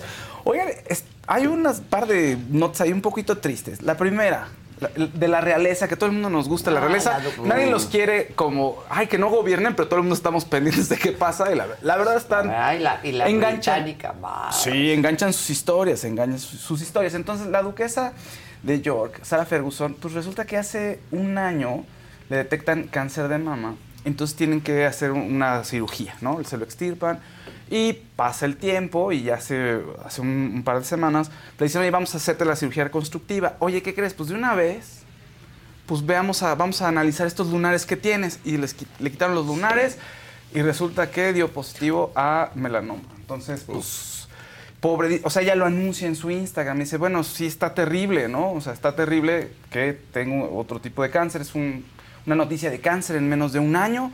Pero bueno, o sea, ahora sí que con todo a la recuperación y, y va a estar atendiéndose. Eh, Qué fuerte noticia, ¿no? Qué terrible, porque además supongo que cuando viene la- el, te- el tema de que te extirpan una cirugía o un tratamiento y te dicen ya, lo, lo sacaste, la libraste. Pero- Exacto, pero de pronto es otra vez estarte haciendo análisis, estudios y no te Nada, dejan. seis Sí. meses. Y el cambio de vida, ¿eh? Por ejemplo, en un cáncer de piel es... Ah, totalmente. En todos, pues, pero en este es radical también. Sí, y además no te deja, ¿no? Parece que es algo que está toda tu vida ahí. Está terrible, pero bueno. eh, pues es- ahora sí que estas son las noticias de, de la realeza, la- de la duquesa Sarah Ferguson. Pero fíjense que en otra buena noticia, eh, bueno, en una buena noticia, esta no es tan buena, pero en una buena noticia para los fans de Luis Miguel y de RBD, resulta que están entre los más, más, más exitosos en el rubro de los conciertos. Ah, ¿quién? ¿Viene el jueves? ¿Quién viene? ¿Luis Miguel? ¿Viene? Uckerman, Ah. Christopher Uckerman. Ah. Pues mira, resulta que Resulta que el sitio Luis Miguel, polestar.com... Luis Miguel con nosotros. Mira, en el sitio polestar.com siempre están haciendo números de cuánto ganan los artistas en sus tours, ¿no? Y resulta que en los últimos tres meses, según lo que reportan los artistas, el primer lugar en ganancias es YouTube, ¿no? Con más de 6 millones de dólares. El segundo lugar, Paul McCartney, con más de seis- eh, con también un poquito más de 5 millones de dólares. Y el tercer lugar, RBD, con más de 4 millones de dólares. Wow. Luego Pink y luego Madonna. Y luego. ¿Se está arriba de Pink? Está Sí, cañón. de. Madonna. Esto, es, Sí. esto es en los últimos tres meses. ojo. ¿no? Y después el sexto lugar, Luis Miguel también. Wow. O sea, Pero RBD todos- arriba de Luis El Miguel. RBD arriba de Luis Miguel. En los, ojo, en los últimos tres, Tres meses. meses. Pero es que todos esos están en gira. Están exacto. en gira. O sea, eso sí habla del éxito de sus giras. Sí, sí, sí. Luego, en, en boletos vendidos de los últimos 30 días, el primer lugar es Luis Miguel con poco más de 20 mil boletos vendidos. Por encima de Billy Joel, de YouTube, de Travis Scott y de Madonna. y de Eso, Depeche Mode. Luismi. Y de YouTube en la ¿Eh? esfera. Sí. Y la esfera. En la esfera. Que para el parecer no está haciendo tan buen negocio la esfera, ¿no? Para los de la Bueno, esfera. es que, Es que no hay manera. manera. O sea, No hay manera. O sea, cuando ves eso, dices, no hay manera de que eso sea negocio. no, no, no. Por fuera, por o sea, dentro. ¿Cuántos pues. años tiene que pasar Exacto. para que pueda recuperar la inversión? Sí. Es muy impresionante lo que hicieron. Está Muy. Y además los boletos no son muy caros.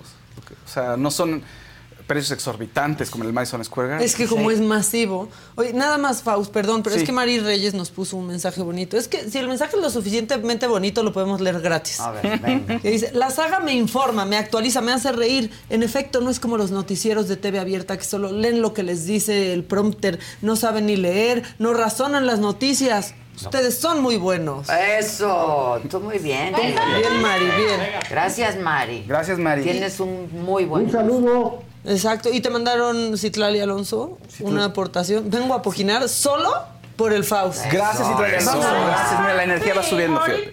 Va, va subiendo, va subiendo. Venga, Faust, Oye, Robo Alejandro, el cantante Robo Alejandro, pues ya superó a Rosalía, todo parece indicar. Entonces se le vio en París después de la Semana de la Moda saliendo con una modelo francesa que se llama Romain. Muy guapa y muy contenta. Entonces ya, Rosalía, adiós, ya fuiste tú con Jeremy Allen White, estás, estás muy bien. Entonces ya los dos, cada quien caminos diferentes y felices al parecer con su cada cual, ¿no? Ahora, guapa. Sí, guapísima. Sí, por sí, se supera rápido. Sí. Sí. Dicen por ahí las malas lenguas que el truene de Rosalía con Rob Alejandro vino por un tema de relaciones públicas. Que, Ah. su, que su gente le dijo, no, es que mira, No pues un conviene". artista no te conviene, a ti. Mejor, mejor vamos a buscarte a alguien para que pongas un pie más fuerte en el Star System de Estados Unidos. ¿Qué te parece un actor como este actor, Jeremy Allen White, Ah, que está sí, ganando todo? plano. Dicen malas, ya sabes, puro rumor. Puro rumor. Ya de se noviazgos armados. Ya, se lo- así. dicen, sí. sí, sí. Pero como dicen acá, pues qué, se te olvidará que es armado. Ah, no, después de un rato. Claro. Le ves el abdomen a Jeremy Allen White. O sea, el Robo órale, Alejandro ya- O sea, sí, sí, es jala. cultura, es cultura. Otra cultura, aprendes algo nuevo. Exactamente. Oigan, más buenas noticias para el cine mexicano. El fotógrafo eh, Rodrigo Prieto está Sí. nominado al Oscar por eh, Killers of the Flower Moon, por el trabajo en la película de Martin Scorsese. Felicidades. Rodrigo es un gran, gran talento. Mexicanos, ahora sí que para aventar para arriba, eso es de lo mejor que tenemos para exportar. Y ya está la lista de los nominados a los premios Oscar. Entre ellos está eh, la película American Fiction, eh, Anatomía de una caída, Barbie, Los que se quedan, Los asesinos de la luna, Maestro, Oppenheimer. Rodrigo, eh, Sí, Es impresionante. No, no, no, impresionante. Oppenheimer, Vidas Pasadas y Pobres Criaturas.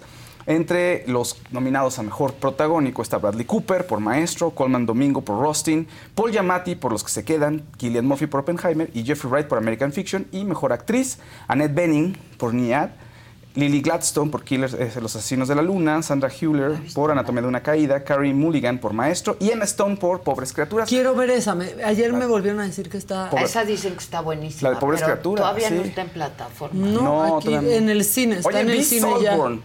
¿Qué tal? No ¿Te sé. fuiste a dormir sin hablar? No, sí, Yo me fui a dormir sin hablar. No sé qué ¿Qué? vi. O sea, no, era como de, me tengo que reír, pero, pero qué, o sea, como que mi mente no entendía si me tenía que asquear, Está reírme. muy o sea, cañón. rarísimo. No, ¿qué escenas? No, la, la de la tina vacía. La de la tina es No, como no, de, no, ¡ah! No, no, No saben no. de esto, no quieren saberlo ahorita en el desayuno. Lo de la tina vacía. Está terrible. Lo de la, La tumba. La tumba. Ah, sí, lo- híjole. ¿Qué le pasa? Oye, bueno, hay Está un- fuertísimo. Está en Amazon Prime la, la película. Para quienes no sepan, es un sujeto que viene de Estados Unidos, de un extracto social pues, de, de clase baja, pero llega a Oxford a codearse con la elite y ahí conoce a Félix, que es un sujeto súper cool, hijo de nobles, Amo y a se le pega. Yo también amo. Es, el, Es el un ángel. Qué es un bonito, es un ángel. es un ángel. ángel. El pop- y entonces este se le pega y empieza ahí a... ¿Qué le va a hacer? Tienen que ver, porque hay Tienen varios que giros. verla, porque- Es como el talentoso señor Ripley, un poquito, como la, la película que hizo Matt Damon y también hay una secuela por ahí con John Malkovich. Ah, Entonces, no el talentoso. ¿no han visto el talentoso señor Ripley? Yo no. Es Es muy parecida. Es muy parecida. Damon. Sí, sí, sí. Muy parecida. Ah, es un pues personaje esa- ahí. esa Pero, te pero va a ya es bastante vieja. Esa de Matt Damon Sí. con Jude Law, pero, Pero es esta muy buena. te va a encantar, es Southland, muy sí. buena película. No sabes qué viste, no, sa- no, sabes. no sabes. Sí, te quieres ir a dormir Te en silencio. Te quedas así como... Sí, como de... ¿Qué quieres? ¿Qué diablos de peluche. ¿Ahora qué hago? Literal, Paola y yo nos volteamos a ver como de. Let go with ego. Existen dos tipos de personas en el mundo: los que prefieren un desayuno dulce con frutas, dulce de leche y un jugo de naranja, y los que prefieren un desayuno salado con chorizo, huevos rancheros y un café. Pero sin importar qué tipo de persona eres, hay algo que a todos les va a gustar. Los crujientes y esponjosos Ego Waffles. Ya sea que te guste un desayuno salado, con huevos o salsa picante encima de tus waffles, o seas más dulcero y los prefieras con mantequilla y miel. Encuéntranos en el pasillo de desayunos congelados. Lego with Ego. A algunos les gusta hacer limpieza profunda cada sábado por la mañana. Yo prefiero hacer un poquito cada día y mantener las cosas frescas con Lysol. Las toallas desinfectantes Brand New Day de Lysol hacen súper conveniente limpiar superficies como controles remotos, tabletas, celulares y más, eliminando el 99.9% de virus y bacterias, con una fragancia que lleva tus sentidos a un paraíso tropical. No solo limpies, limpia con Lysol. Sí. Pues, Pero, pero te gusta, pero está espectacular la película. La verdad A mí está me encantó. espectacular. Oye, hay otro mexicano que está dentro de un equipo nominado al Oscar, que ya estuvo con nosotros. ¿Se acuerdan de Ah, claro, Cruz Contreras? animación. Por Spider-Man, el Spider-Man Ah. Es un chavitito. Bueno, no chavitito, pero sí es, sí es lo nuevo, no como Sí. MC. Pero bueno, sí. animadores también mexicanos, o sea, artistas en el tema de la foto y la animación, se hacen, o sea, muchos ten- Sí. tienen que terminar trabajando en Estados Unidos porque aquí no hay, pues no hay una industria fuerte de la animación o de los videojuegos, que es donde terminan también trabajando. ¿no? Entonces, Y bueno, son buenas. Sí, claro. No, no, aquí hay muy buen artista, muy buen artista visual. Sí.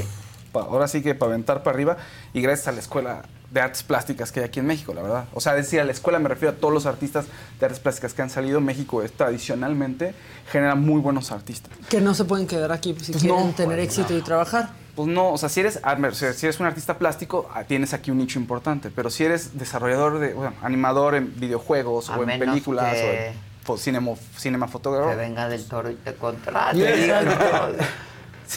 Cinefotógrafo, dije, cinemafotógrafo. Bueno, ok, oigan, eh, Ingrid Coronado lanzó un nuevo podcast donde va a hablar acerca del amor, de las parejas y las relaciones entre parejas. Empezó, pues sí, con el pie derecho, llevando a Karen Coronado, su hermana, y Alex Inte, que es su cuñado. Alex está casado con Karen. Y el podcast, bueno, pues ya empezó a generar polémica. ¿Por qué? Por un par de comentarios de Alex Intec en donde dice que conoció a la hermana de Ingrid, a Karen, a su actual esposa, a los 15 años cuando él tenía 23. Entonces eso empezó a desatar ya muchas críticas. Pero bueno, pues vean, échenle un ojo y ustedes juzgarán, ¿no? Todo lo que él cuenta, eh, tienen una relación bonita, etcétera. Ahora sí que se los dejo a ustedes. Llevan años ¿no? casados. Llevan años Llevan casados, años. sí. Desde los, o sea, Sus hijitos son espectaculares ya- y ya actúan, Sí. los dos niños. Sí, y eh, bueno, ahora él, no, vamos, no hay nada que él haya hecho, o sea, al parecer todo fue, o sea, hasta los 18 años, donde se dan el primer beso, según lo que se entiende en la conversación, pero bueno, el podcast Pero está la bien, está padre. cuando tenía 15, sí. Ahora, él no tenía 40. No estoy diciendo que esté bien, 23. pero, pero dices, bueno, Le por lo menos estaba... Sí, pero no anduvieron, o sea, se No conocieron. anduvieron, no, se, conocieron y salieron ahí un par de veces, fueron, o sea, fueron, se dejaron de ver un año, regresaron, Entonces, bueno, eso es lo que él cuenta. Ustedes ahí ya Bueno, juzgarán pero porque esas está también, es que ya esas son también historias, o sea, nos conocimos y tenía 14 y, y se conocía ya toda la familia y después, Exacto. años Sí. después, cuando era mayor de edad, o sea, y no tuvo que haber pasado nada antes. Sí, No sí implica pasa. que pasó algo Claro. antes. Sí, sí, está. En fin, bueno, ustedes juzgan, pero el podcast ahí está y es un espacio para hablar sobre las relaciones. Que eso, fíjate que está interesante. La cantidad de diversidad de cosas que ocurren en las relaciones, cómo se conocen las parejas, cómo llegan a acuerdos. Entonces creo que es un buen espacio, ¿no? Sí. Oigan, y se van a enterar de más cosas, porque como todo el mundo va a podcast Ah, de claro. YouTube y dice cosas Sí. que no debería. Claro, totalmente. Oye, en Sundance, el Festival de Sundance, pues todo el mundo se puso a llorar por un documental. Un documental de Superman, el actor que interpretó a Superman, el más famoso, Christopher Reeve. Ah. Le hicieron un nuevo documental y la gente se paró de pie y lloraba al final del documental. Ay, es que Es un documental donde pues se usa la voz de Christopher Reeve para narrar el documental porque tenía dos libros de memorias, entonces utilizan ese material para narrar parte del documental. Los hijos de Christopher Reeve participan también ahí, entonces hablan sobre su padre y es conocer a la figura detrás de Superman. Y sí, trágico el momento en el que es Superman, el hombre de acero, su vida es, estrella. es la caballo. estrella del momento, su vida está en perfecto balance, dice él, está en una competencia de equitación que él era fan de montar, se cae del caballo y queda paralizado. ¿no? Y todo el viacrucis que tiene que vivir para adaptarse a esta nueva vida. En algún momento lo primero que le dice a su esposa, tal cual, o sea, lo primero que le dice a su esposa es, oye, ¿y qué tal si dejamos que me vaya? Le dijo. Y claro, pues en ese momento, pues no, hay que luchar, la esperanza, ya saber. Y pues siguió adelante. Pero ¿qué tal? O sea, lo primero que él piensa es eso. O sea, oye, ¿por qué no dejamos que me vaya? Ay, qué fuerte. Pues que además el hombre de acero, ¿no? El original, porque pues además era un, un joven fuerte, alto, cuando interpreta Pues era a Superman. Superman. Era Eh, Superman. Y desde ahí se queda la imagen de Christopher Reeve como ese Superman, ¿no? Nada de que... Pues hay... Que poner prostéticos, o sea, era impresionante. Sí, impresionante. No, impresionante. Ahora, de ahí salió el tema y la leyenda de que hay una maldición de quien interpreta a Superman. Salvo Henry Cavill, todos los que han interpretado a Superman, pues ya se les quedan en el olvido o les pasa algo. O sea, George Reeves, uno de los eh, de la etapa de 1950, 40, es un Superman blanco y negro que es de los famosos de esa época. También recibió un balazo en la cabeza, no se sabe qué pasó, Ay. no se sabe si fue un tema de venganza y de celos, no se sabe bien. El Superman anterior, que trae uno más, más viejito, Brandon, digamos, ah. ese hizo, su pe- hizo la película y nunca más volvió a tener trabajo. De nada. Ay, Sí, no, no, terribles cosas. como Linda Blair en El Exorcista. Le costó, bueno, pero ella el trauma de, la- de lo que fue hacer la película. la película. ¿No? Le costó un poco, le costó un poco, pero bueno. Eve Pues yo creo que fue de las primeras películas, ¿no? De El Exorcista, así de, De- terror. ¿Tan explícitas de terror? Sí. Creo que fue la primera que ¿Verdad? logró así... No, bueno, te Sí, que choqueaba. todos les Gran diera película. trauma. Sí. Además es una muy buena película, sí. Muy buena película. De pronto hay efectos que ya no, o sea, el de la... Sí, ya los ves viejitos. Sí, ya ves la vomitada verde y dices, ya, Una vez mi, mi- O sea, mi tío, el hermano mayor de mi papá, le mando un saludo, me platicó que él en su momento, estamos hablando que Frankenstein, que será la de Frankenstein de hace Sí, yo 70 creo. años, una cosa así, y que decía que en el cine era de terror, o sea, esa, esa película de Frankenstein. La de Boris Karloff será, ¿no? Digo, es el... Ah, no. Sí, O sea, él Boris decía Karloff que era así brutalmente esa de miedo. Pero pues sí, así terror y además este, estar hablando de demonios y Sí, todo eso, el exorcista. sí. Yo creo que sí. Es una muy Luego ya vimos el exorcismo de Emily Rose y Sí. nos traumamos más. Exacto. Toda una generación. Pero sí, digo, la ves ahora ya se ve muy vieja, ¿no? Pues Sí, los efectos claro. y todo eso se ven muy. Hay una parte donde ella camina como para atrás, Ah, como para una... atrás. Esa ya se ve rarísima. Sí, como- ya, sí. Nos dimos cuenta cuando la vimos remasterizada, ¿se Ajá, acuerdan? ándale. Que la llevaron al cine remasterizada y entonces ya, pues Se era como raro. de, era esto. Como películas en Blu-ray sacan de onda un poquito de Ciudadano Kane, de pronto a veces se ven prostéticos, si estás Sí, en Blu-ray. En Amor sin barreras parece que a todos los agarraron con grasita y les pusieron para Ay. volverlos latinos. Sí se ve un poco raro, la verdad. Sí, para hacerlos más, Más morenos. morenitos Sí. y brillosos. Más puertorriqueños, sí. ve. pues bueno, oigan, nada más. gran- hay grandes películas, la neta. Sí. Pues Amor sin barreras, esa. Como Amor sin barreras. Amor sin barreras. Hay dos colorcitos. F Díaz 129 con un sticker 3. No sé si llevará Un tres saludo. meses, tres años. Ajá. Fabi Ramírez, un verdecito, miembro desde hace 22. Estoy en recuperación, tuve que andar en hospital, pero con ustedes estoy al día. De mi familia soy la única que ve noticias. Muy bien, Eso. compártelo con ellos para que se diviertan y aprendan y se informen. Y quedas bien en la sobremesa. Exacto. Ah, También sabes dónde está padrísimo que nos compartan, que luego nos llegan por WhatsApp. Ajá, Ah, sí. sí. Compártanos por WhatsApp muchísimo. Oye, mira, este le va a gustar a la cabina. Fátima Valencia, uno solito. Son los mejores. 100% corazoncitos, caritas, amor. Amo a los de la cabina. Tipazos. Sí son. Un saludo. Más, oiga, para que lo- los que les gustan los Oscars y ese tipo de la, el tema de las apuestas, digamos, Oppenheimer. ¿Cuándo va a ser? La, ahorita te digo, es en marzo, Marzo, es el ¿no? 14, ahorita te digo que bien, No pero me es en acuerdo marzo. bien, pero Oppenheimer eh, es- tiene 13 nominaciones, eh, Poor Things eh, o Pobres Criaturas tiene 11 Me urge ver y la tercera, eh, Asesinos de la Luna con 10. Entonces ahí está, ahora sí que ahí está el pan. Maestro. Seguramente Ahí está el pan. maestro, pues, maestro no, no consiguió tantas. Marzo 10. Pero marzo ¿Marzo 10 son los 10? Oscars. Pero, pues no, a ver, Bradley Cooper sí está nominado para mejor actor. Y también parece- Mulligan. Entonces, pues tienen nominaciones fuertes, pero yo no creo que vaya a ganar él. O sea, yo creo que Emma Stone probablemente, o Lily Gladstone, o de Asesinos de la Luna. Lily Gladstone sobre todo porque es este nativa americana, o sea, tiene sangre nativa americana. Entonces podrían dárselo a ella. Ah, porque en la luego le encanta sí, la academia. El tema de la inclusión, pero bueno, Emma Stone también es un gran, gran trabajo. Emma ¿no? Stone ya tiene Oscars, ¿verdad? Emma Stone tiene, eh, déjame... No sé si ahorita, por... pero- Emma Stone sí, sí ganó un Oscar. Según yo sí. No fue en la de La La Land. La La Land. En La La Land. Ah, Que sí, ella Puede ganó ser y que él en no. La La Land. Mejor Ajá. actriz en 2016. Ajá, ella La ganó y no, sí. Que a mí no me gusta La La Land. ¿No te gusta? ¿No te La No, yo ya no podía más A mí con lo que eso. me encantó Me gustaba la música, la música, pero todo lo demás yo decía, por favor, ya. Yo también. Y la que, pero y la es que él compone, Sí, película. sí, toda la que él compone de jazz, o que parece que él compone, dices. ¡puf! Toda la música increíble. Pero la película decía, por favor, por favor, ya. Hay un verdecito de F. Díaz otra vez. Hola Adela, ¿qué opinas sobre la falta de servicios que tiene el INE? Debemos prestar atención ahora que vienen las Oye, elecciones. se rifó el INE Pues ayer, es ¿eh? que se rifó. Eso no es nada. O sea, alargaron hasta las 12 de la noche porque México y toda la gente que de último Para el momento último fue. momento, así. Pero que, que a mí me dio mucha esperanza Pero y felicidad que estuviera así de lleno. Porque es gente que quiere Claro. votar. Claro. Digo, entiendo que es la única pues este identificación Manera, oficial, pero también que vayan a votar. O sea, que somos un país donde la sí. licencia no puede funcionar No como funciona. identificación, dices. Qué mal. eh, Bueno, No, que seamos el único país donde para darte la licencia no te hacen examen de no, conducción, claro. o sea. Sí. Tú. No, man. Valemos madre. Eh, valemos Sí. madre. Sí, en Estados Unidos películas sobre eso, ¿no? Y estás con el, con el que te enseña a manejar. Y, Y ¿no? Y ¿no? con preocupación y repruebas el examen y no puedes presentarlo Claro. luego, luego tienes que tomar otro curso, que pase un mes, que... o sea, Exacto.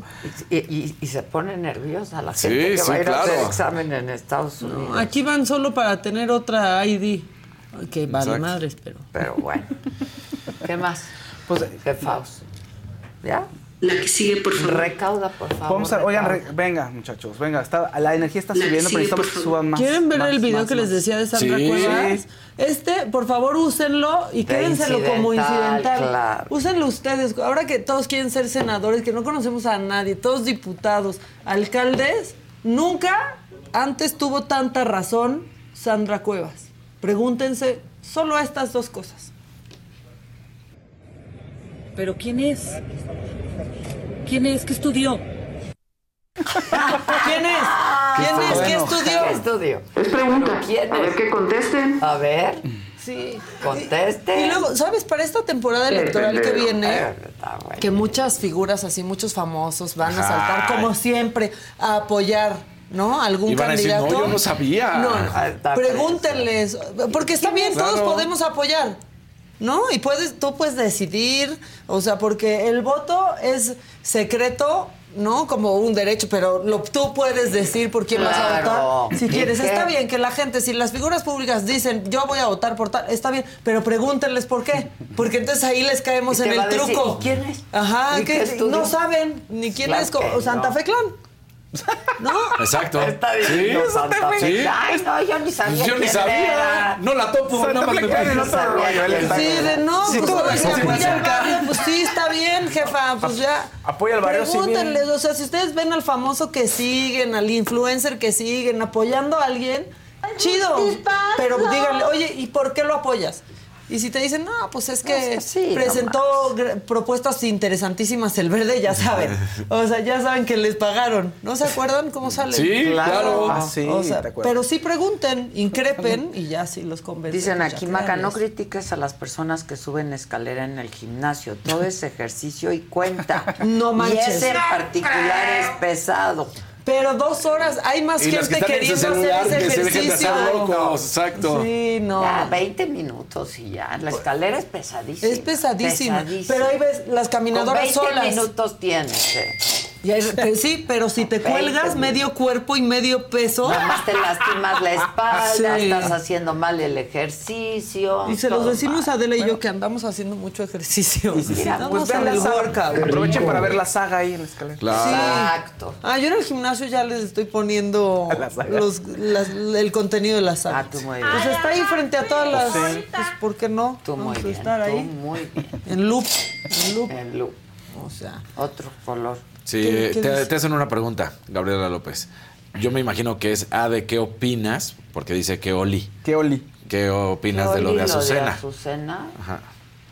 este, pues que terminó su contrato laboral con una empresa, ¿no? Y se fue a otra. Yo no, yo no creo que haya habido ningún tipo de censura, ni mucho menos, eh, la verdad. Este, yo, Lo que pasa es que ella, lo que yo sé, es que le ofrecieron estar en la mañana muy temprano en fórmula. Entonces, pues iba a acabar tarde en Milenio, luego otra vez en fórmula tempranito y creo que ya no. No sé, la verdad no lo sé. Este, yo creo que ella lo debe explicar con más claridad, ¿no? Hay una columna muy buena hoy, si la quieren leer en El País, este, de Javier Garza, que dice, el caso Azucena, faltan pruebas. La periodista dijo salir del noticiero nocturno de Milenio TV por las circunstancias actuales, lo entre comillas, pero ha mantenido la ambigüedad de la frase Pero sin exacto, esclarecer los motivos ¿Cuáles reales. son esas circunstancias actuales, no? Este, Lean. hubo censura, ¿qué fue lo que pasó? Ay, por cierto, del país este, corrieron a Fernando Sabater, el filósofo. No. Que llevaba años escribiendo, lo corrieron, lo despidieron por una entrevista que le hizo. Sí, tal cual, le hicieron. En el mundo le hacen una entrevista y empieza a criticar un poco al país, al periódico Ah, donde no, trabaja. bueno. No, bueno. Sí, que pues ya no es era- que también. Pues prácticamente que estaba al servicio del gobierno. Palabras más, palabras menos es lo que dijo. Que el país. Que el periódico estaba al servicio del gobierno y que le gustaba llevar así llevar casi la contra y estar en un lugar en donde todo estuviera en su contra, que le gustaba eso, ¿no? Le gustaba argumentar y que a veces sentía que ahora sí que todo el periódico, muchas plumas del periódico se ponían en contubernio para refutarle sus artículos.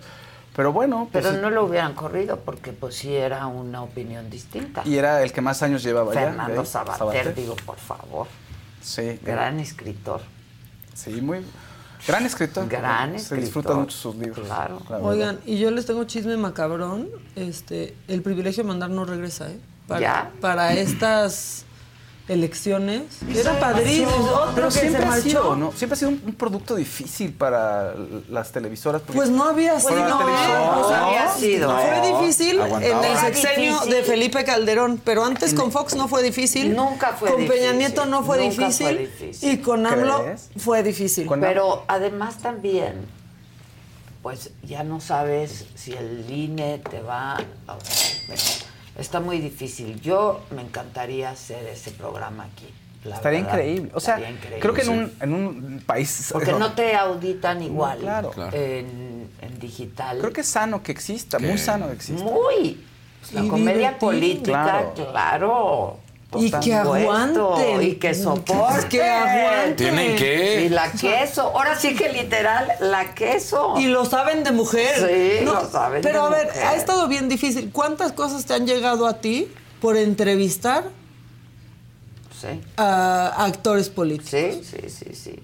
Así están Un poco todos, por ¿no? estar pues fuera de tiempo, o que no podían decir no sé qué cosa, o que no podían decir alguna otra cosa, ¿no? Este. Pero Yo sí, que ese se haga en YouTube. yo creo que se debería de hacer, aunque sea en digital, Pues la sí. verdad. No tengo la lana, pero si la tuviera. Igual y sin caracterización. superaría. En que se O sea, pongan- Es que es bien caro hacer Sí. ese programa, la neta. Ya. Pero, pero mira, también, o sea, ayer que vino Fernanda Hostos, no traía la caracterización completa. Ajá. Y estaba espectacular. Espectacular. Cuando Pierre va a otros programas, no trae la caracterización completa de Marcelo Ebrard y lo hace espectacular. Sí. o Pero sea, igual es ¿no? caro. E igual es caro porque o sea, de los todos modos talentos, es el equipo. talento es caro. Sí, ándale, además también. Pues en Saturday Night Live, por ejemplo, cuando hacen sus sketches, creo que la- una de las reglas es que no se caractericen demasiado. O sea, que de hecho, entre menos maquillaje tengas de prostético, es mucho mejor. O sea, es como la regla. Pues sí, porque ellos, o sea, pues por la imitación Sí, que desarrollan. ¿No? Pero está, estaría increíble hacer ese programa. Qué lástima que no regresa. Sí, qué mal, ¿no? En- y se va a necesitar. Pero, por ejemplo, Hechos de Peluche sí está. Claro. Va a estar. A mí ¿Ah, me sí? encantaban los peluches. Sí. Hechos de Peluche sí está. Este, pues ojalá que Siempre- alguien no sé, haga siento algo. que esos programas necesita. siempre van a incomodar a alguien y siempre alguien se queja y entonces terminan diciendo, híjole, para no meternos en tanto problema, suspenden tantito, van, regresan. Sí, No, pero, antes- ahora sí que esta es la coyuntura. Claro. La Sí. circunstancia actual es Claro. la que te... Es la razón del Es la razón de ser del programa. Después ya qué. Sí. Pues sí. Sí.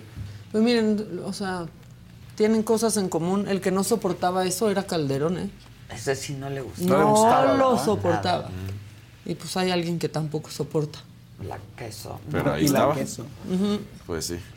Qué mal. Dos colorcitos. Ahmed Montes, un verdecito, miembro desde hace 11 meses. Nos hicieron el día el viernes, Faust. Muchas felicidades al mejor equipo. Adela, estás radiante. Ay, muchas gracias. Y luego un azulito de Salvador, 50 Salvador 50 fuegos. Es nada más un azulito con un uno. Un Eso, sticker el uno. número uno, que este programa Un es el número saludo. Eso. Un saludo. Un saludo. La que sigue, por favor. Vamos. Casarín.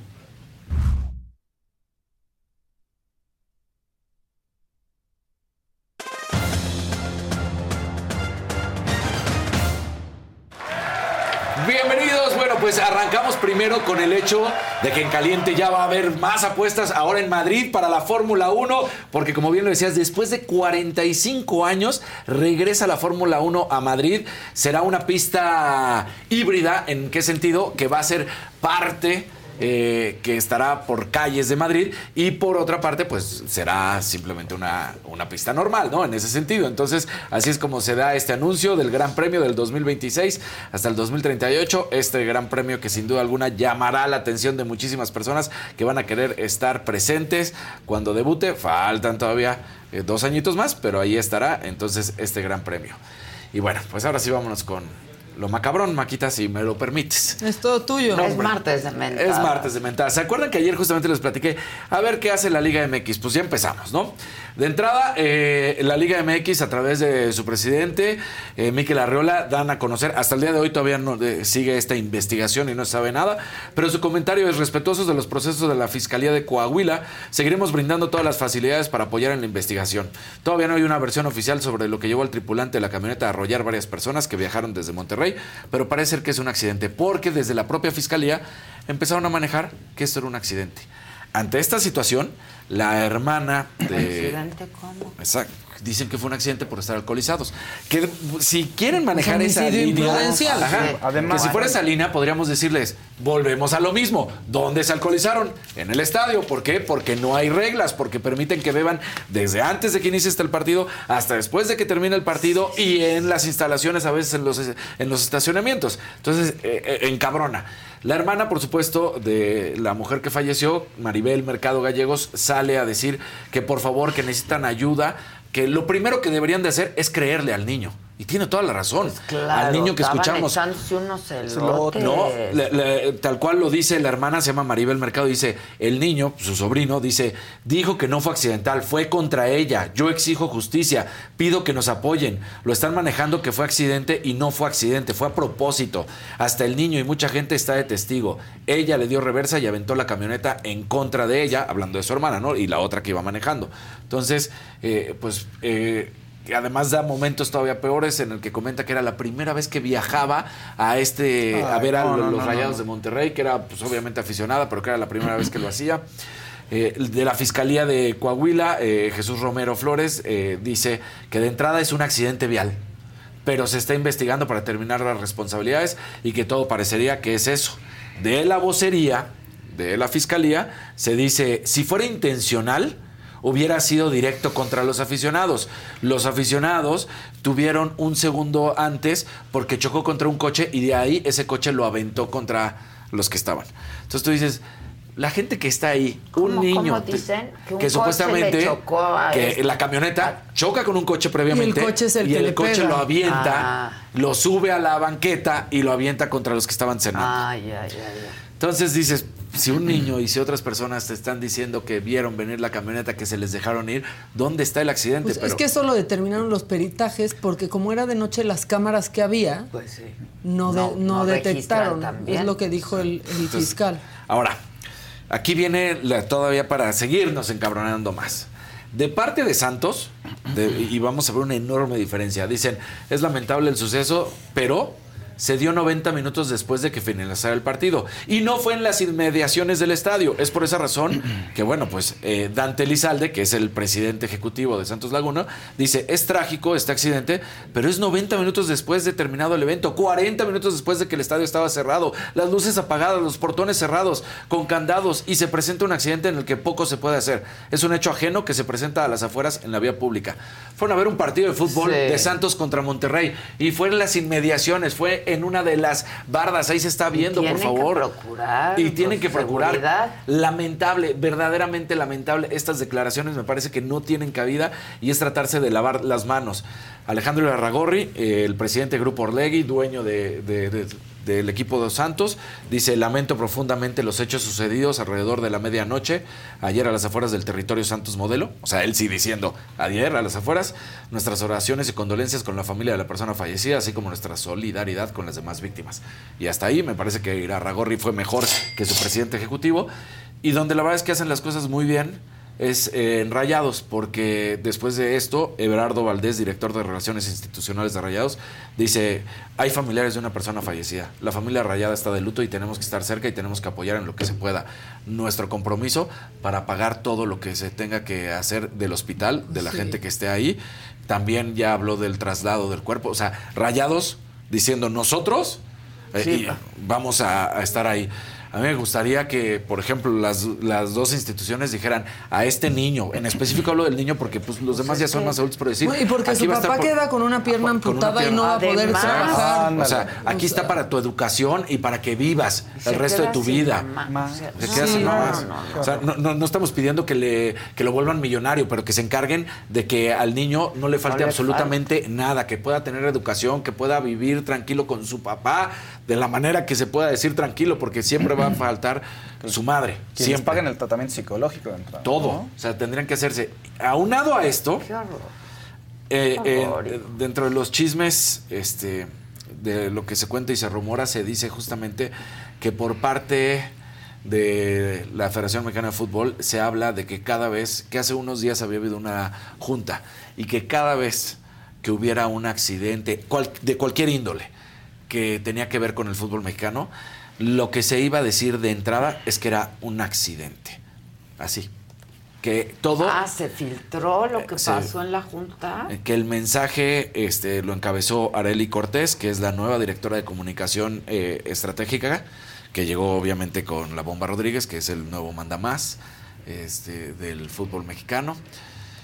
Y bueno, pues supuestamente que cualquier eventualidad que vaya a suceder, como esto que acaba de pasar, es, fue un accidente, fue un accidente, fue un accidente. No, bueno. Y de ahí no van a salir. Me parece que no hay para dónde ver Mejor el fútbol. resuélvanlo, ¿no? El fútbol mexicano está cada vez peor. Ya, ya, lo deportivo obviamente ni existe. Sí. Pero ahora estamos hablando de la violencia. No han podido, no pueden, no hacen absolutamente nada por eso. Y que a un menor, a un niño que pierda... ¿Cómo hacen en otros países, por ejemplo? Eh, vamos a hacer una comparación. El momento más difícil que se vivió en, en Inglaterra Sí. con la mujer de acero. En ese momento prohibió todas las entradas al fútbol de todas las barras bravas y todos los Ah, ¿con hooligans. Thatcher? Margaret Sí, Thatcher. sí. O sea, fue durísimo. Fue cuando vino también una estampida y fallecieron. le llamaban la dama de hierro. Hierro. Sí, Exactamente. bueno, O sea, era- ella agarró y dijo, no más. Y no se permitió la entrada a los hooligans, no se permitió absolutamente nada. El fútbol eh, volvió a, a acrecentar con el tiempo. Hoy en día es la mejor liga del mundo para, para ingresar a todos los estadios.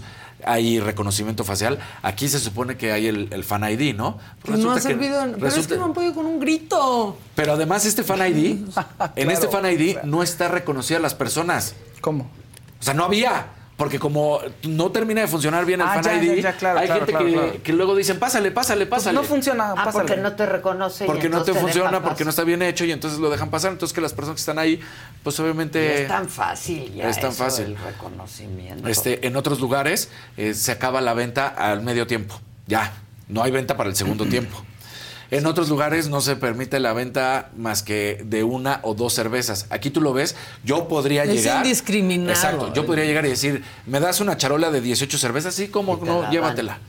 Y allá Sí, no, no puedes como con más. pasa dos- en conciertos. Sí. Sí. En Estados En- Unidos y en no bares. No de puedes más de no puedes más de dos. ¿eh? En bares Exacto. también, cuando no, o sea, ya, tu- that's tus dos manitas no puedes más de dos manitas. call. Y te van y van viendo quién está comprando. o sea, porque te tienen, o sea, están viendo a la persona.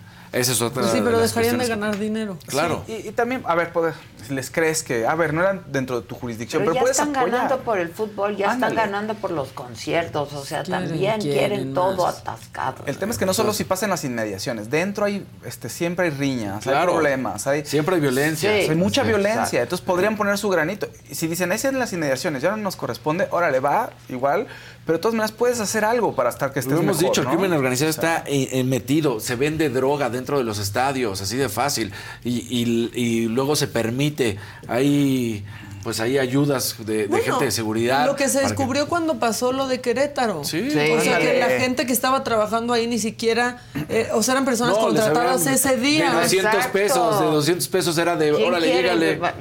Un papelito que habían puesto Y así que de... pasa en todo, ¿eh? También Ah, en sí, los claro. conciertos. ¿Cuántas historias no suben a TikTok y así de quería ver a Taylor Swift, Y quería entonces tal? me y vine a trabajar. Me vine a trabajar. se divide la- a las aficiones. O sea, hay, hay tantos elementos. Aquí por aquí te pueden decir, bueno, sí dividimos a la afición. Sí, en algunos estadios se divide a la afición, es cierto, sí, pero estos son, lo hemos dicho, partidos de alta peligrosidad.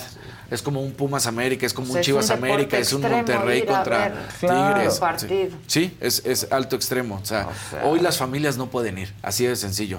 Pues ve- veamos lo, que acaba de suceder. Y, y vamos a tener partidos del Mundial. Vamos a tener partidos de Mundial, Exacto. sí. Qué pena. Entonces, eh, esto trascendió, por supuesto, estuvo en varios eh, periódicos a nivel inter- del mundo claro. internacional. Digo- pero aquí dicen es un accidente y se van con la línea de no, bueno, esto fue un accidente vial. No fue un accidente vial, fue un asesinato de una mujer. Un niño se queda sin su madre para toda la vida, queda marcado. ¿Crees que va a querer volver a ir al fútbol? Ay, que no, eso es lo de menos. Me dolió Sí, mucho. por Estaba supuesto. comiendo unos Sí. elotes. La- la- no, Dani, y puede que sí haya sido un accidente, Sí, pero, mejor, pero, pero ¿cuál es pues la raíz? Claro. O sea, porque eso, Eso. dijo el fiscal ya. Sí. es accidente, pasó esto y estaban en estado de ebriedad. ¿Y por qué ¿no? Y hay en peritajes. estado de ebriedad? Exacto. Vamos a evitar Justo que la se gente vayan a eso. borracha Exacto. de aquí. La, la- la tía, Es un deporte, caramba. La tía dice, el niño, si ustedes vieron todas las imágenes, tenía sangre en la frente, pero ya eh, que llegó a Monterrey empezó a que a, a decir de Le la lesión en la espalda, de que le duele la espalda. Pues Pues, sí. cómo no, le pasó una camioneta, le Ay, golpeó una camioneta, por supuesto que sí. Ahora, en Entonces- todos las- los eventos pasa, o sea, en, en el Mundial de Francia 98, los hooligans dejaron en coma a un policía Sí. francés. Este, ¿se acuerdan también en el Arco del Triunfo una mujer atropelló en su coche Sí, a sí, no ¿se sé cuánta Sí. gente el día Sí, que ganó sí. Sí, hace este, dos Francia años. Mundial? Hace- no, sí. cuando Todos ganó. Francia En el Marsella, Mundial. sí, sí, sí, también. En el 98. Ajá. Pero también hace dos O años sea, una camioneta, sí, o sea, hay locos, por Pero se, tienen que ir a la raíz. Pero la violencia en nuestro Eh. fútbol es de lo peor que existe. No hay nada que estén haciendo por ah, mejorarlo. Y que te digo que se filtre esto de que es un accidente y vamos a manejar esa línea de que es un accidente. Monterrey, No, pues está cañón. Monterrey mis- mi, reconocimiento porque dice vamos a, a procurar por el bien y por el, el hospital, pero pues los invitaría a Monterrey y a Santos y a la propia liga a que se encarguen de esta familia por el resto Pero de ese su niño vida. tiene que quedar becado, la familia Claro. también, el papá Claro, queda incapacitado papá ya está- ya de no. Ya no puede. O sea, acabaron con una familia completa. Punto. Sí. Exacto. Así de sencillo. Y todo por estar alcoholizados, por andar este, en una cuestión. Terminen con el alcohol. Va, va a ser durísimo, pues terminen con el alcohol. Si les preocupa de que no va a haber este, la marca cervecera, ¿qué creen? Casi hoy en día todas las cervezas tienen cero. O sea, tienen su variante cero. Entonces vende claro. cerveza cero. Así de sencillo. ¿Y qué crees? Puedes estar cheleando antes de irte al partido. O sea, puede, puede no haber alcohol en los partidos Claro. y van a No, pero- seguir sales ya se llenos. te bajó. Sí. Pero aquí llega gente alcoholizada al partido y te dejan pasar. En otros estadios en el mundo no te dejan pasar si llegas alcoholizado. No puedes. No. Y era todo un relajo. O sea, habían detenido un chorro de gente. Venían otros trepados. En camiones. En la batea. No, no, no. No, en la batea Ah, de la ah, sí, atrás, camioneta. atrás, sí, en la batea. Y se los llevaron también detenidos. Claro. Cosa que aparte tampoco puede pasar. No, se supone que O sea, eh, al, Todos detenidos. al angelito, Todos. al Ya los angelito liberaron con hasta esta la palabra noche. voy a utilizar, resulta que de las dos mujeres que habían detenido, uno de estos que venía en la batea se escondió. Ah, pues resulta que era gente de vialidad. Let go with ego. Existen dos tipos de personas en el mundo: los que prefieren un desayuno dulce con frutas, dulce de leche y un jugo de naranja, y los que prefieren un desayuno salado con chorizo, huevos rancheros y un café. Pero sin importar qué tipo de persona eres, hay algo que a todos les va a gustar. Los crujientes y esponjosos Ego Waffles. Ya sea que te guste un desayuno salado, con huevos o salsa picante encima de tus waffles, o seas más dulcero y los prefieras con mantequilla y miel. Encuéntranos en el pasillo de desayunos congelados. Lego with Ego. A algunos les gusta hacer limpieza profunda cada sábado por la mañana. Yo prefiero hacer un poquito cada día y mantener las cosas frescas con Lysol. Las toallitas desinfectantes de Lysol hacen súper conveniente limpiar superficies como controles remotos, tabletas, celulares y más, eliminando el 99.9% de virus y bacterias. No solo limpies, limpia con Lysol. Mira, es que ya. Y, y, pues esa ya- gente de vialidad tendría que haber estado trabajando. Exacto. Digo, a lo mejor estaba. No, estaba- franco, estaba ya ¿no? en su día de descanso, o sea, franco, pero- pero, pues, pero los se peló. agentes de vialidad tendrían que estar evitando también. Que la única razón por la que reapareció es porque una de las mujeres detenidas es su Dijo. esposa. Ah, Tan sencillo. Entonces- Y dejó al esposo Sí, ahí. sí, se peló y luego ya. Lo vio como oportunidad. Sí. Vio, la- vio la oportunidad y no la quiso dejar No, pasar. no, no. Pongan alcoholímetro saliendo de los estadios cuando la gente se va a subir a su coche. Así de sencillo. O Hay, sea, normalmente en todos los estadios hay 6, 7 entradas, no más, al estacionamiento. Afuera de cada entrada, alcoholímetro. Es que hay- Así de sencillo. Es que sí. Sí, algo tienen que O hacer. sea- es un problema de violencia que sí podrían aportar. Como dijo Maga, ok, fue un accidente, pero puedes Es aportar. homicidio imprudencial, Claro. pero Finalmente es vete a la raíz. uno. Y Exacto. dos, pues, ¿cómo lo evitas? Ellos pueden hacer algo como dice Maga para ir a la raíz y poder ¿Por mejorar. qué no hay alcoholímetro saliendo de los estadios? No hay nada, no hay o sea, absolutamente hay nada. alcoholímetro, luego ahí nada más en una calle sola. en, cual- O sea, en cualquier alcoholímetro fuera bueno, de los te estadios. lo voy a poner así, saliendo del Azteca en miles de ocasiones, miles. Llegan todos los que salen, obviamente, hasta las chanclas, se meten a periférico y de repente tres carritos deciden frenar periférico. A eso pasa muy seguido. Pues, ¿Por qué? Pues porque vienen echando su fiestecita y festejando y lo que sea. Y dices, ah, caray. Así, ¿eh? O por ejemplo, cuando hacen partidos de la NFL aquí, También. no, no, espérate, no. Afuera. No hay estacionamiento. No hay estacionamiento. Punto. Entonces tienes que llegar como Tienes, que, tienes llegar, que llegar. y ya si sales como salgas, no estás manejando. O sea, Y la gente se organiza, ¿eh? Claro. Para la Fórmula claro. 1 en Claro. México, en muchos lugares no hay, No hay estacionamiento. estacionamiento. Y la gente llega y se atasca. Exacto.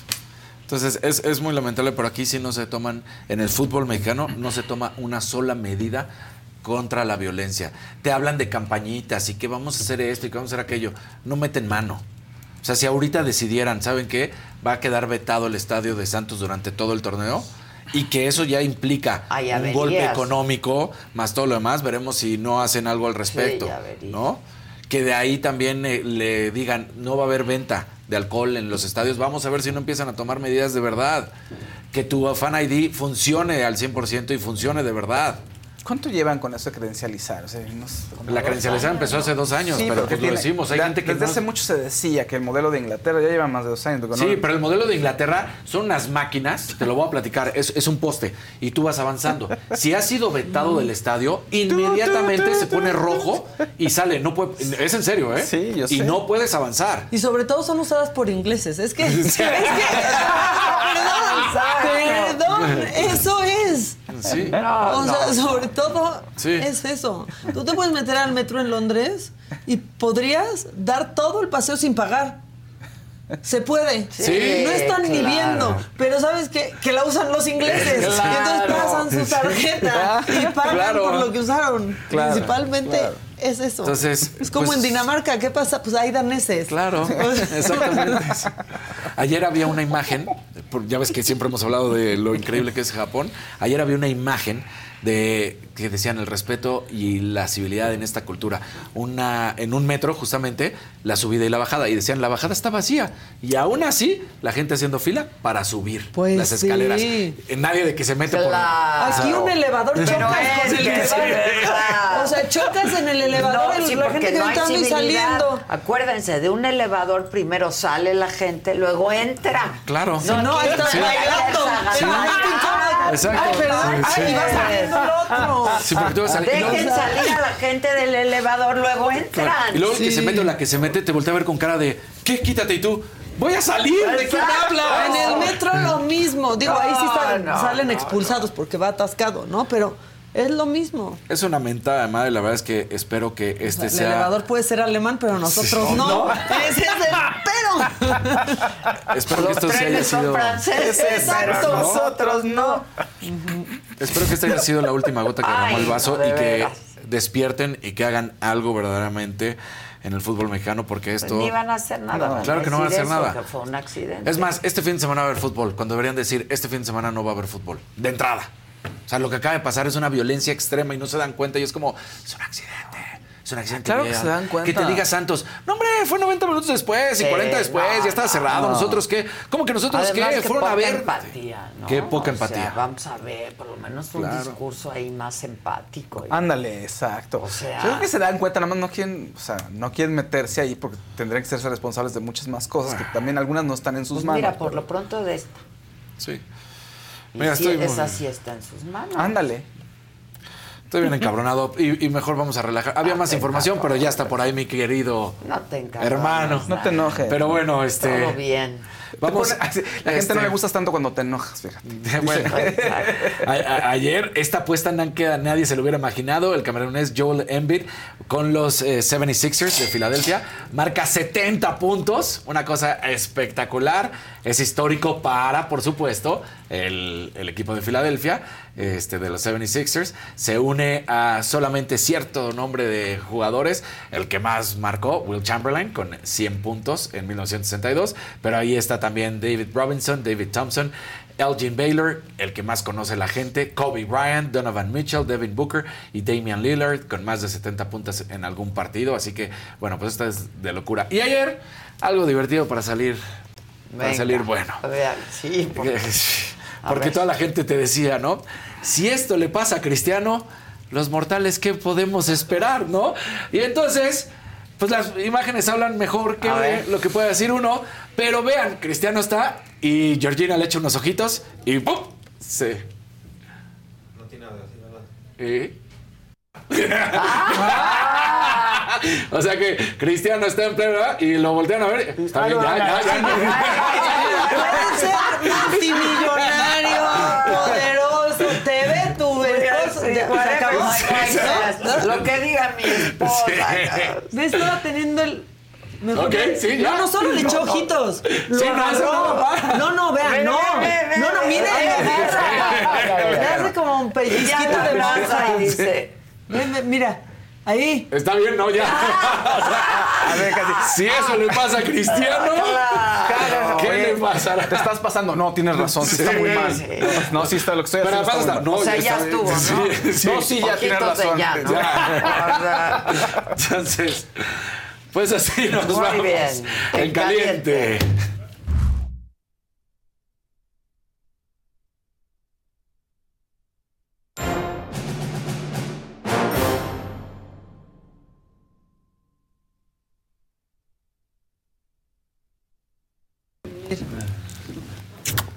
Ya te dijeron de mi Un reserva. pesar menos. Un, sí, un pedo menos en la vida. Sí, ¿Cómo estás? Muy bien, ¿y tú? ¿Cómo estás, Katz? Ya estamos al aire. ¿Viste cómo nos están reventando a nuestro Purdy? Sí, a mi Purdy. ¿qué tal, eh? Pero ahí estamos. Gracias. Dudaste, dudaste. Oye, yo, yo aposté en Niners. Te lo verdad dije. Sí, ¿sabes? Si se te estuvo Didi. Se te estuvo. Pues sí, pero yo ya. Lo que pasa es que no, si- siempre me dice, pero no siempre me dice bien. Hemos tenido cuantas pérdidas. Entonces ya no sé. atribuibles. Claro. Bueno, también tengo que tener fallas, Sí, no no, puedo- no, por eso se llama apostar. Por eso se llama Exactamente. apostar, porque puedes perder. Además, hay, hay un elemento que Es siempre. la, es la- esa es la La adrenalina. Si no, no habría casinos, ¿no? Porque la gente pierde. Exacto. Y, y te voy a decir algo que también eh, normalmente luego sucede con nosotros, especialistas del deporte. por.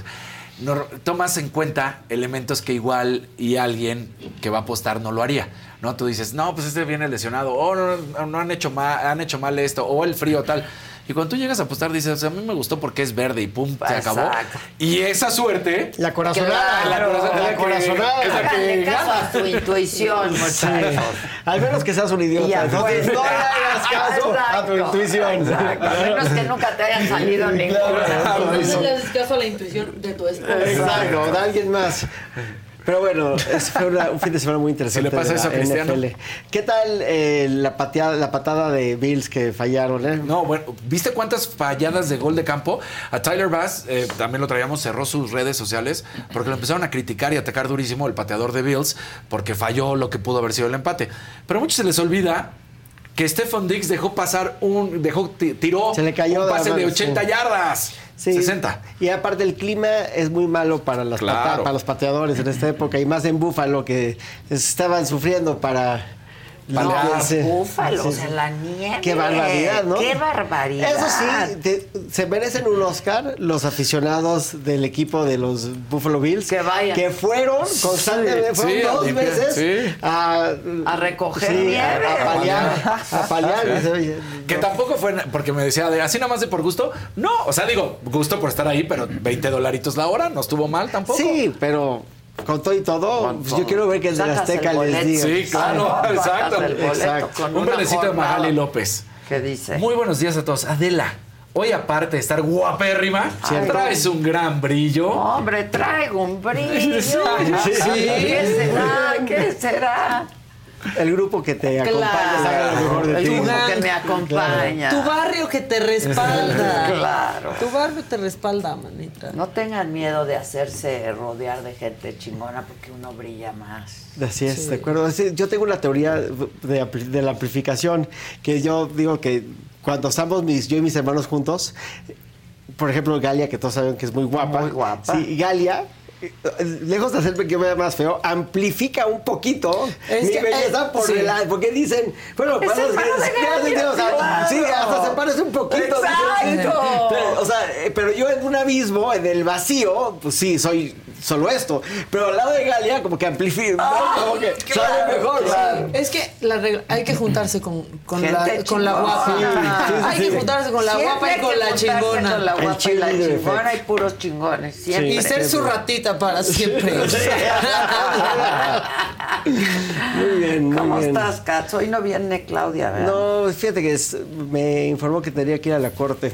Que, Ah. sí, a veces el trabajo. ¿No es- este, ¿Escuchaste al ministro en retiro, Saldívar, hoy Mm. con Ciro? No lo escuché, pero leí este, varios tweets que descalificando su participación, este, inclusive un compañero de él de, de la Libre dijo que era una vergüenza que compartieran la misma alma mater, que ¿sabes? Es- ha, ha sido muy poco popular entre ciertos Sí, entre ciertos Entre la tropa. entre la tropa mucho lo que dice Emilio Saldívar pero bueno pues digo también iremos juzgando esas cosas como vayan avanzando no o sea una cosa son las reformas y otra cosa es cómo se vayan a ir acomodando ¿Y de qué vamos a hablar hoy?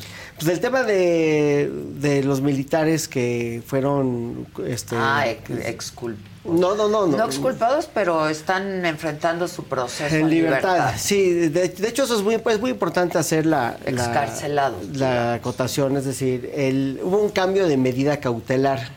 Ese cambio de medida cautelar viene eh, por una resolución que se dicta en, si no eh, en colegiado. De hecho, yo conozco eh, uno de esos magistrados, fue mi maestro en la especialidad, es un, es un buen colegiado. La verdad es que los colegiados de materia penal en el primer circuito tienden a ser muy buenos, o sea, la calidad tiende a ser muy alta. Y la resolución que, en- que obedece la, lo resuelto ya por la Corte Interamericana, que deja claro que la prisión preventiva este, es inconvencional, lo único que hace es decir, oigan, cámbienles las medidas. Y, y por- porque recuerden, el fin de la prisión preventiva, que es una de las 14 hipótesis que contempla la ley, es nada más garantizar que la gente ni se vaya a escapar, ni vaya a ser un peligro Para la sociedad. para las víctimas o los testigos. Ya. O sea, es, es para víctimas y testigos y para que no se vayan a escapar. Entonces, lo- lo que yo creo que en este caso, que es un caso muy, obviamente, muy, muy politizado, ¿no? Que tiene un, un gran trasfondo, este, sin duda político y que ha sido una prioridad en muchos aspectos de- del gobierno en turno, lo único eh, que, que querían, obviamente, porque yo creo que una de las metas eh, en este país, la meta es la prisión preventiva, no la sentencia. Ya no vas a llegar a ver la sentencia, la, la sentencia es la cosa de otro sexenio, pero la prisión preventiva tiende a ser, yo creo que, que desafortunadamente, la meta, pues ahora ante las resoluciones de la Corte Interamericana de Derechos Humanos, lo que dice es, oye, pues la prisión preventiva es inconstitucional, se tiene que acreditar se, eh, se presentaron un amparo los abogados de los militares que estaban en- eh, detenidos, ganan. Dice el Consejo de la Judicatura en un comunicado que la Fiscalía no lo recurre, que lo- la única persona Sí, que lo recurrió fue el- los, eh, los abogados de los militares, que los, los saludos de aquí son mis queridos amigos Alejandro Robledo y César Val González, que son unos grandes abogados y son unos queridos amigos míos, se lo recurren y lo que acaba diciendo el colegiado, y esto es un poquito, un, po- un poquito técnico, pero lo que dice es, no tienes que volver a hacer una audiencia para discutir lo mismo, porque ya se discutió que el tribunal colegiado se pronuncie sobre la medida. Entonces lo que hace el tribunal colegiado es dice, vas a poner vas a pagar una una garantía este, económica, vas a dar una firma periódica y me vas a dar tu pasaporte.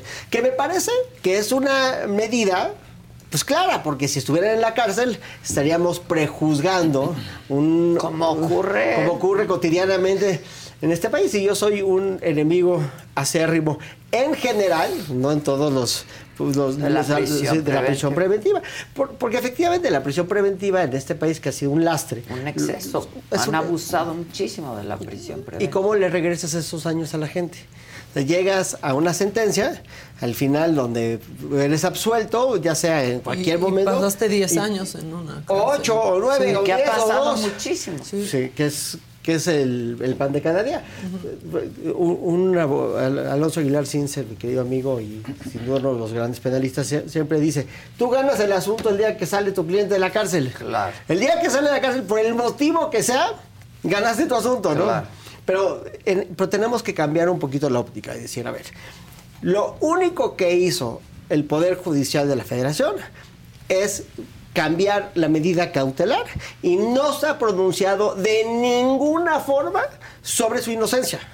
De lo único que se está pronunciando Es sobre si debe o no debe estar una, estas personas en concreto, en particular, en la cárcel durante este proceso en particular. Porque no- yo creo que no, o sea, para abonar a la plática, no sirve de nada hablar acerca del caso de Ayotzinapa. O sea, el caso de Ayotzinapa tiene todo, ya se ha dicho mucho. Ya se ha dicho que si fueron estos, que si fueron los otros. Y nada Entonces, nuevo y, y- y- sí, y aparte no hay nada nuevo bajo el sol. Y aparte yo creo que, que es una, ya nada más hacer un paréntesis, en mi, como decía Freud, infancia es destino, yo creo que aquí lo que hemos visto son las personalidades de todas las personas que son, o sea, es como en la hoguera de las vanidades, es la hoguera de las personalidades, ¿no? Todo el mundo trae su historia, la gente que odia el ejército, ahí está, la gente que, Sí, sí, o sea, sí. todo, todo lo vemos ahí. Pero eso no tiene nada que ver con la prisión preventiva. Y eso yo creo que es el mensaje más importante. Le tenemos que decir a un México que está sediente de justicia, porque es un México que tiene mucha sed de justicia, que la prisión preventiva no es justicia. La prisión preventiva para lo único que existe es para garantizar la seguridad de las víctimas y de los testigos y para que no se vaya se a pelar el imputado. O sea, que si, y te voy a dar un ejemplo muy claro, si detienes a un super narcotraficante o sicario y le pones prisión preventiva, pues no, y no le pones prisión preventiva, pues nunca se va a presentar. Claro, ¿Cómo claro. lo vas a detener? Claro. O sea, no va a llegar así, o sea, Pero sí, no es pues, lo mismo. Cada pero- caso es distinto. pero una persona que es un militar de carrera, ¿no? Que está hiper, ultra, monito- o sea, monitoreado, una persona que es un militar, pues tiene una agenda, ¿no? todo el mundo la conoce, o sea, digo, no, está rodeado de gente, una persona que tiene este sistema de monitoreo. Auditoría personal, Sí, pues, claro. claro, marca personal. ¿no? Marcaje Esta- marcaje personal, ¿no? O sea, es una persona que no se va a escapar. Entonces, cuando, cuando leo el, el comunicado de presidencia, este, creo que yo, yo, yo pienso un poco en yo qué le diría a mi cliente. O sea, si yo fuera el abogado de, de las víctimas, ¿yo qué le diría a las víctimas? no? Y, y creo que hay que matizar ese mensaje, porque el, el decir que el Poder Judicial de la Federación obstaculiza, ¿no? Este, marcar al Poder Judicial o al, o al árbitro, ¿no? Como, como el enemigo, no le hace bien a nadie. Tampoco le hace bien al gobierno de México, tampoco le hace bien al Ejecutivo. O sea, el Ejecutivo debería estar fortaleciendo las instituciones y confiar en ellas, darle un voto de confianza al Poder Judicial. O sea, darle ese voto de confianza, decir, sabemos que van Cosa a resolver. no ha pasado en esta Bueno, administración. yo no diría que en esta administración no pasa en lo absoluto. Creo que hay momentos donde ha pasado. Lo que pasa es que donde no ha pasado, pues eh, tiene mucho más peso en nuestro colectivo, en nuestra memoria colectiva, que cuando sí ha pasado. Como todo Como en la todo en la vida, vida. Katz. Como toda la vida. Pe- Pero, sí creo que es muy importante hacer notar que, que si yo fuera el abogado de las víctimas, yo les diría, oigan, esto no quiere decir que no son culpables. Eso lo único que quiere decir es que van a estar en libertad durante el su proceso. proceso en libertad. Sí, exactamente. Y, independientemente de lo anterior, hay que hacer una reflexión sobre la importancia de la, resol- de la resolución de la Corte Interamericana, que ya la hemos hecho, pero el hecho que la Corte Interamericana nos diga, o sea, le diga al Estado mexicano, tú tienes una obligación de no imponer la prisión preventiva de esta forma, o sea, que, que- que tú no debes de entrar en estos, en estos supuestos. Eh, Eso lo que está haciendo es, primero, reconocer y fortalecer el hecho de que sí somos parte del sistema interamericano. No podemos dejar de ser parte. O sea, los países que no son, los países que son, que están extremos, son países que no son como México. Son países que son totalitarios, este, retrógradas. O sea, ser parte del sistema nos da muchos beneficios de transparencia y democracia y de Estado de Derecho. Entonces, primero, yo me congratulo como mexicano que, es, que acatemos las resoluciones, aunque no nos gusten. Porque ser parte, yo siempre lo digo, ¿no? ser parte de una familia es, en esencia, aguantar cosas que no quieres hacer con gusto. Exacto. Es ir a donde no quieres ir. parte de Con la gusto. familia. Claro, hay un costo. Pues ¿no? sí, hay un costo claro. ser parte de una familia. Entonces, yo, yo me congratulo de que sea el caso, ¿no? Yo sí me congratulo de que ese, de que ese sea el punto. Y por otro lado, el, con el cambio de gobierno y con el legado del presidente, el presidente que ha tenido este ha tenido aciertos y desaciertos, pero es- este legado de que el del golpeteo constante ah, o de la pugna en contra del Poder Judicial, creo que es algo que puede marcar negativamente su legado y que aparte es innecesario. Es ine- es- esta pugna constante con el Poder Judicial, sobre todo desde el cambio de la presidencia de la, de, de- de la presidencia de, de la Corte. Norma Piña. Norma Piña, es algo que no tiene que ser la, no tiene que ser la, el fin de la historia. La fin- el fin de la historia también puede ser un voto de confianza al, al Poder Judicial. También puede ser una reforma que fortalezca al Poder Judicial en ciertos grados, pero, pero sin ser antagónico con el Poder Judicial. Y es, es a mí lo que me gustaría ver. Si yo fuera asesor del presidente, que no lo soy, pero si yo lo fuera, yo le diría, eh, hay que cambiar la estrategia con el Poder Judicial, porque así como le estamos haciendo, no lo estamos haciendo. Pero tu corazón de madre te dice que no va a cambiar y que nadie le va a dar ese Yo, a ver, yo, consejo al presidente, que de por sí no escucha. Sí, bueno, a ver, yo creo que él está, él está muy casado con sus verdades, ¿no? Y, Y, y le ha salido muy bien porque su popularidad y su aceptación y su base, este, o sea, él, él sabe lo que está haciendo mejor que yo. O sea, es decir, él me puede escuchar y puede decir, sí, claro, Katz. Ahorita. Qué- tonto he sido. No, no.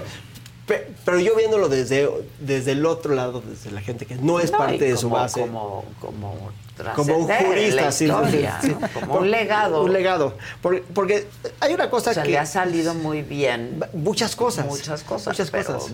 porque es muy pragmático para muchas cosas y pues es un gran político, tiene mucha sensibilidad política, pero ¿dónde está el estadista? Exacto. Y, y- o sea, yo creo que la oposición piensa que su legado histórico va a ser terrible. Yo no creo que su legado histórico va a ser terrible. Yo creo que va a ser un legado histórico de un, de, un, de un proyecto de cambio para México. Y creo que en ciertas cosas, como ciertas políticas neoliberales, que o sea, van a haber sido como algo que él tuvo bien. Pero este golpeteo con las instituciones, constante y sonante, es un error de cálculo. Es un error de cálculo. Porque nada le Pero das va a seguir, ¿eh? Sí, pero eh, A ver qué pasa con el cambio de gobierno. pero nada le das al ciudadano de a pie en decirle que desconfíe del Poder Judicial. Pues no. Porque entonces, ¿cuál es la Ni a tu alternativa? gobierno, a nadie, ni al Pero ¿cuál es la alternativa? Si tú vas con la gente que lo único que hace es escucharte, que está todo el día viendo lo que tú dices, y tú lo convences de que el Poder Judicial no sirve, entonces, ¿qué va a hacer? O sea, entonces, ¿cómo haces justicia? Entonces, tomas justicia en tu propia, propia mano mano. y vas y erradicas a tu contrario, resuelves esto a, a- a balazos. Sí, sí, sí, ¿no? O sea, no, necesitamos creer en nuestras institu- instituciones, porque si no creemos en las instituciones, entonces en- generamos una, una anarquía y un caos. O sea, el resistol que nos mantiene más o menos unidos es precisamente esta cosa llamada Estado de Derecho, que parece ser que no existiera en la voz del presidente ante este problema en particular, ¿no? Ante este, este tema de esta pugna constante. Pero tenemos que tener confianza al, al Poder Judicial. Con todo y que como todos los seres humanos, pero en México hemos visto un poder judicial que puede ser, más no siempre es, pero que puede ser corrupto, que puede ser, más no siempre es ineficiente, como todo, y no nada más en. México, ¿eh? en todos todo los países del mundo en mayor o en menor medida. Pero si no, le, si no creemos en las instituciones, entonces la alternativa es el caos. Y no podemos tener un gobierno que no gobierna. Y la mejor forma de decirle a la gente que no acate es decirle que no sirve. Claro, ¿para qué acata si no sirve? Exacto. Y ya, pues con eso comparto, compañeros. bueno, qué cosa, qué barbaridad. Qué barbaridad. Qué barbaridad. Qué barbaridad. Pero bueno, pues así vienen las cosas. Viene una época muy interesante. Vamos a ver qué sucede. Empiezan las campañas, primero de marzo, ¿no? Sí, ¿no? Eso no está en, en controversia. No, no, eso es un dato duro. Es un dato duro, Katz. Sin duda. Y este, sí, tiempos interesantes. Sí. ¿Cómo viste el cierre de Xochitl? Muy bien, ¿no?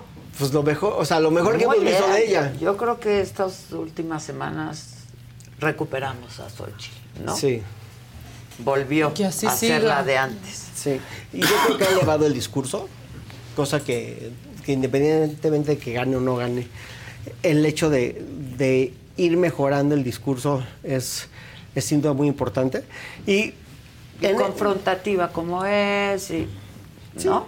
Y, y ver nada más, eh, estaba yo haciendo la reflexión el otro día, decía, ¿qué diferencia con Estados Unidos? Es decir, en Estados Unidos tienes como, como o sea, líder en las encuestas a una persona que a todas luces es un criminal. O sea, a todas luces. Claro. A todas luces, ¿no? Y, y mientras más lo golpeas, más crece. Porque su base desconfía de las instituciones. Claro. O sea, eh, tenemos este caso de, de la periodista que ha sido, este, que fue víctima de violencia sexual, que tiene unas resoluciones a favor por daño moral de- en, contra, en contra de Trump. Ya Trump le hace eso lo que el viento a Juárez, él va y se pelea con el juez y dice... Y va a ganar. Let go with ego. Existen dos tipos de personas en el mundo: los que prefieren un desayuno dulce con frutas, dulce de leche y un jugo de naranja, y los que prefieren un desayuno salado con chorizo, huevos rancheros y un café. Pero sin importar qué tipo de persona eres, hay algo que a todos les va a gustar. Los crujientes y esponjosos Ego Waffles. Ya sea que te guste un desayuno salado, con huevos o salsa picante encima de tus waffles, o seas más dulcero y los prefieras con mantequilla y miel. Encuéntranos en el pasillo de desayunos congelados. Lego with Ego. Algunos les gusta hacer limpieza profunda cada sábado por la mañana. Yo prefiero hacer un poquito cada día y mantener las cosas frescas con Lysol. El limpiador de inodoros Brand New Day de Lysol limpia y desinfecta el inodoro y el cepillo, eliminando el 99.9% de virus y bacterias con una fragancia que lleva tus sentidos a un paraíso tropical. No solo limpies, limpia con Lysol. Yo no sé, o sea, va adelante. Yo no sé si puede ganar, porque yo no, Tiene no un, acabo. yo no un acabo- impedimento, bueno, Pues de varios. tener impedimentos legales para contender, ¿no? Y a la gente que no es su base, que eso, eso es también una pregunta. O sea, yo, yo creo que la gente en general tiene tantita madre. O sea, esa tantita madre que te sobra. Sí, sí, sí. a- a- a- acaba siendo el fiel de la balanza. Yo veo, por más malo que sea Biden, yo me pregunto si la elección es Biden-Trump otra vez.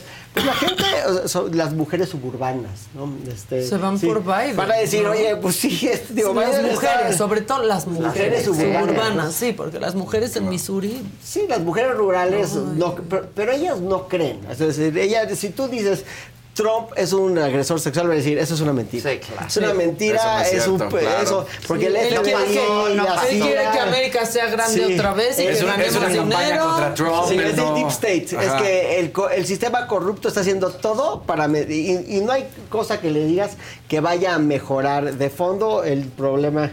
El, el problema. Pero lo que sí me parece súper interesante es que tienes otro, otro grupo de personas, que son personas que no son true believers, que son gente más o menos normal, que piensa que el presidente tiene que ser una persona que tiene una cierta calidad moral.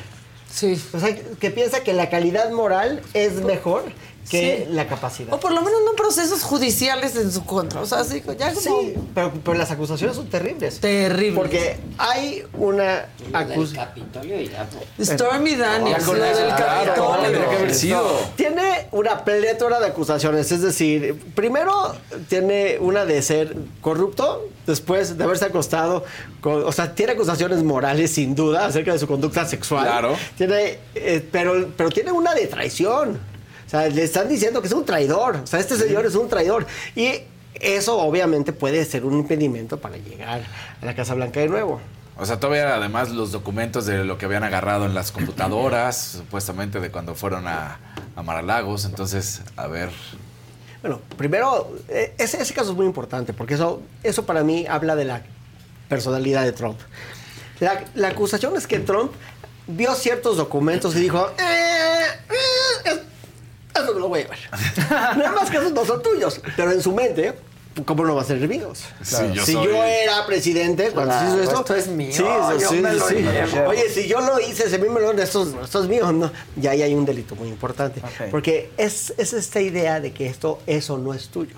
Entonces, o sea, muchas veces eh, hemos visto cómo se preguntan de por qué no ha cambiado Trump ante los embates judiciales que tiene. Y yo lo que creo es que Trump no cambia porque no tiene la capacidad de cambiar. No puede. O sea, yo, yo creo que es un, obviamente es un narcisista. Pero aparte de ser un narcisista terrible, o sea, para, para que, o sea, me recuerda al viejo chiste de cuántos psiquiatras necesitas para cambiar un foco. Uno. Pero el foco tiene que querer cambiar. Porque si no... Sí, claro. Sí, pues sí, sí, el foco no quiere cambiar, no lo vas a cambiar, claro.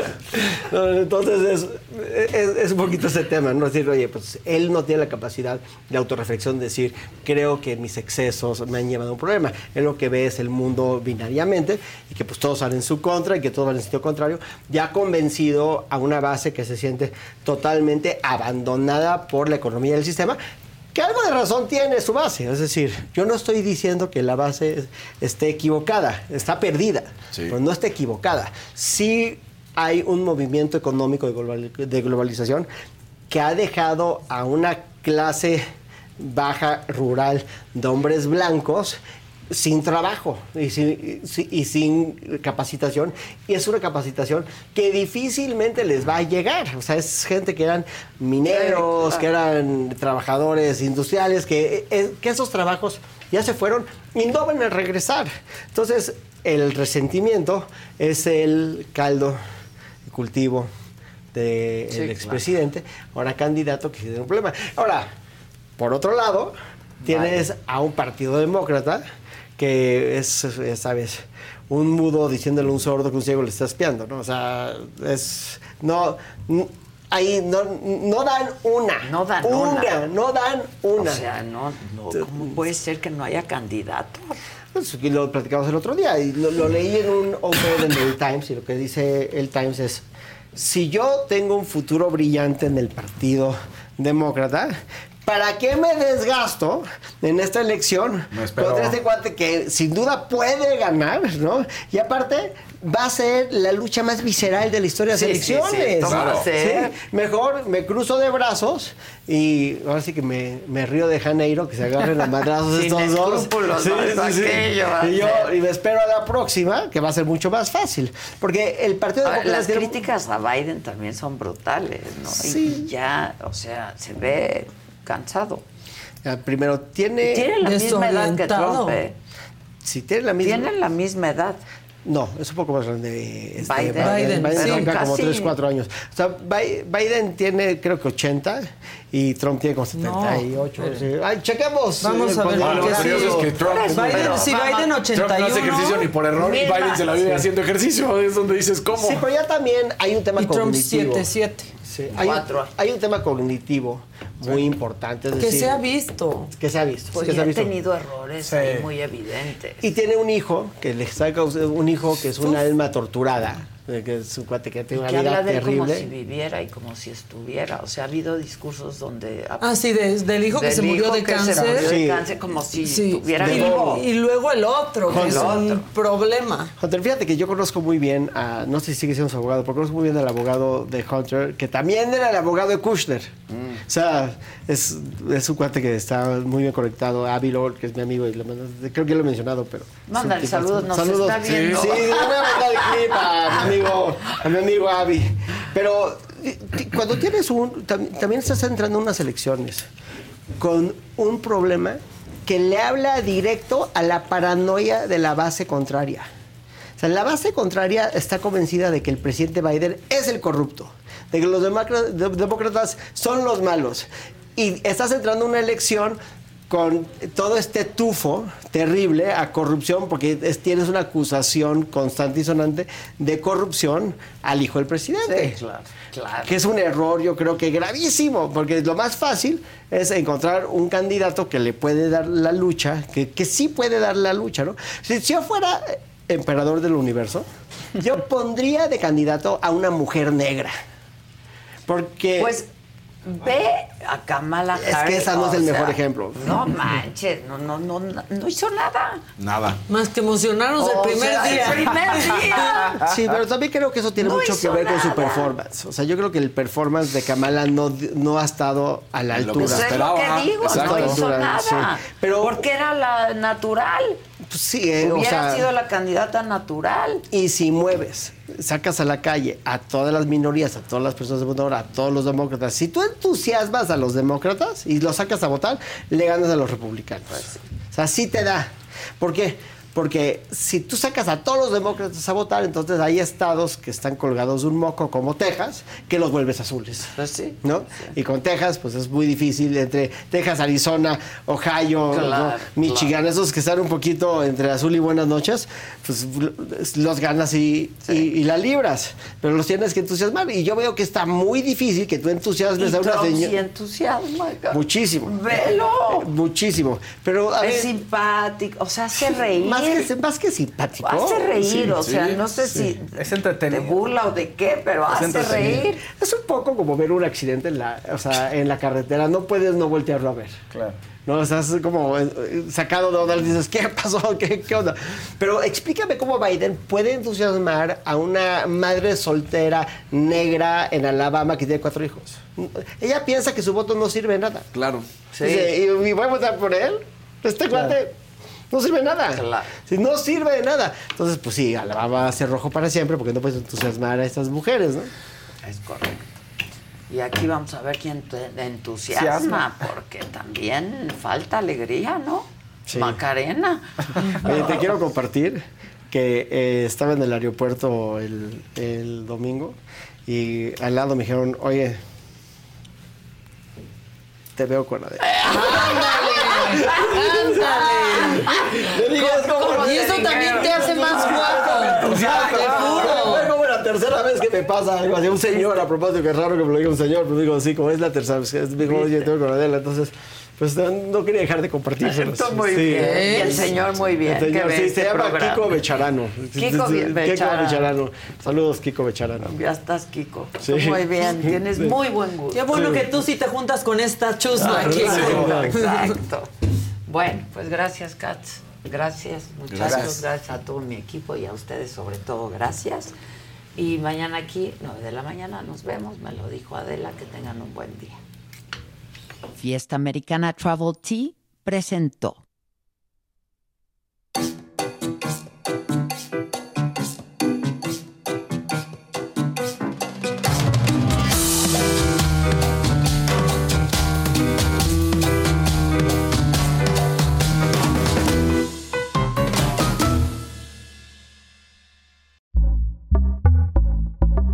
Pitaya. Let go with ego. Existen dos tipos de personas en el mundo: los que prefieren un desayuno dulce con frutas, dulce de leche y un jugo de naranja, y los que prefieren un desayuno salado con chorizo, huevos rancheros y un café. Pero sin importar qué tipo de persona eres, hay algo que a todos les va a gustar. Los crujientes y esponjosos Ego Waffles. Ya sea que te guste un desayuno salado, con huevos o salsa picante encima de tus waffles, o seas más dulcero y los prefieras con mantequilla y miel. Encuéntranos en el pasillo de desayunos congelados. Lego with Ego. A algunos les gusta hacer limpieza profunda cada sábado por la mañana. Yo prefiero hacer un poquito cada día y mantener las cosas frescas con Lysol. Las toallas desinfectantes Brand New Day de Lysol hacen súper conveniente limpiar superficies como controles remotos, tabletas, celulares y más, eliminando el 99.9% de virus y bacterias, con una fragancia que lleva tus sentidos a un paraíso tropical. No solo limpies, limpia con Lysol.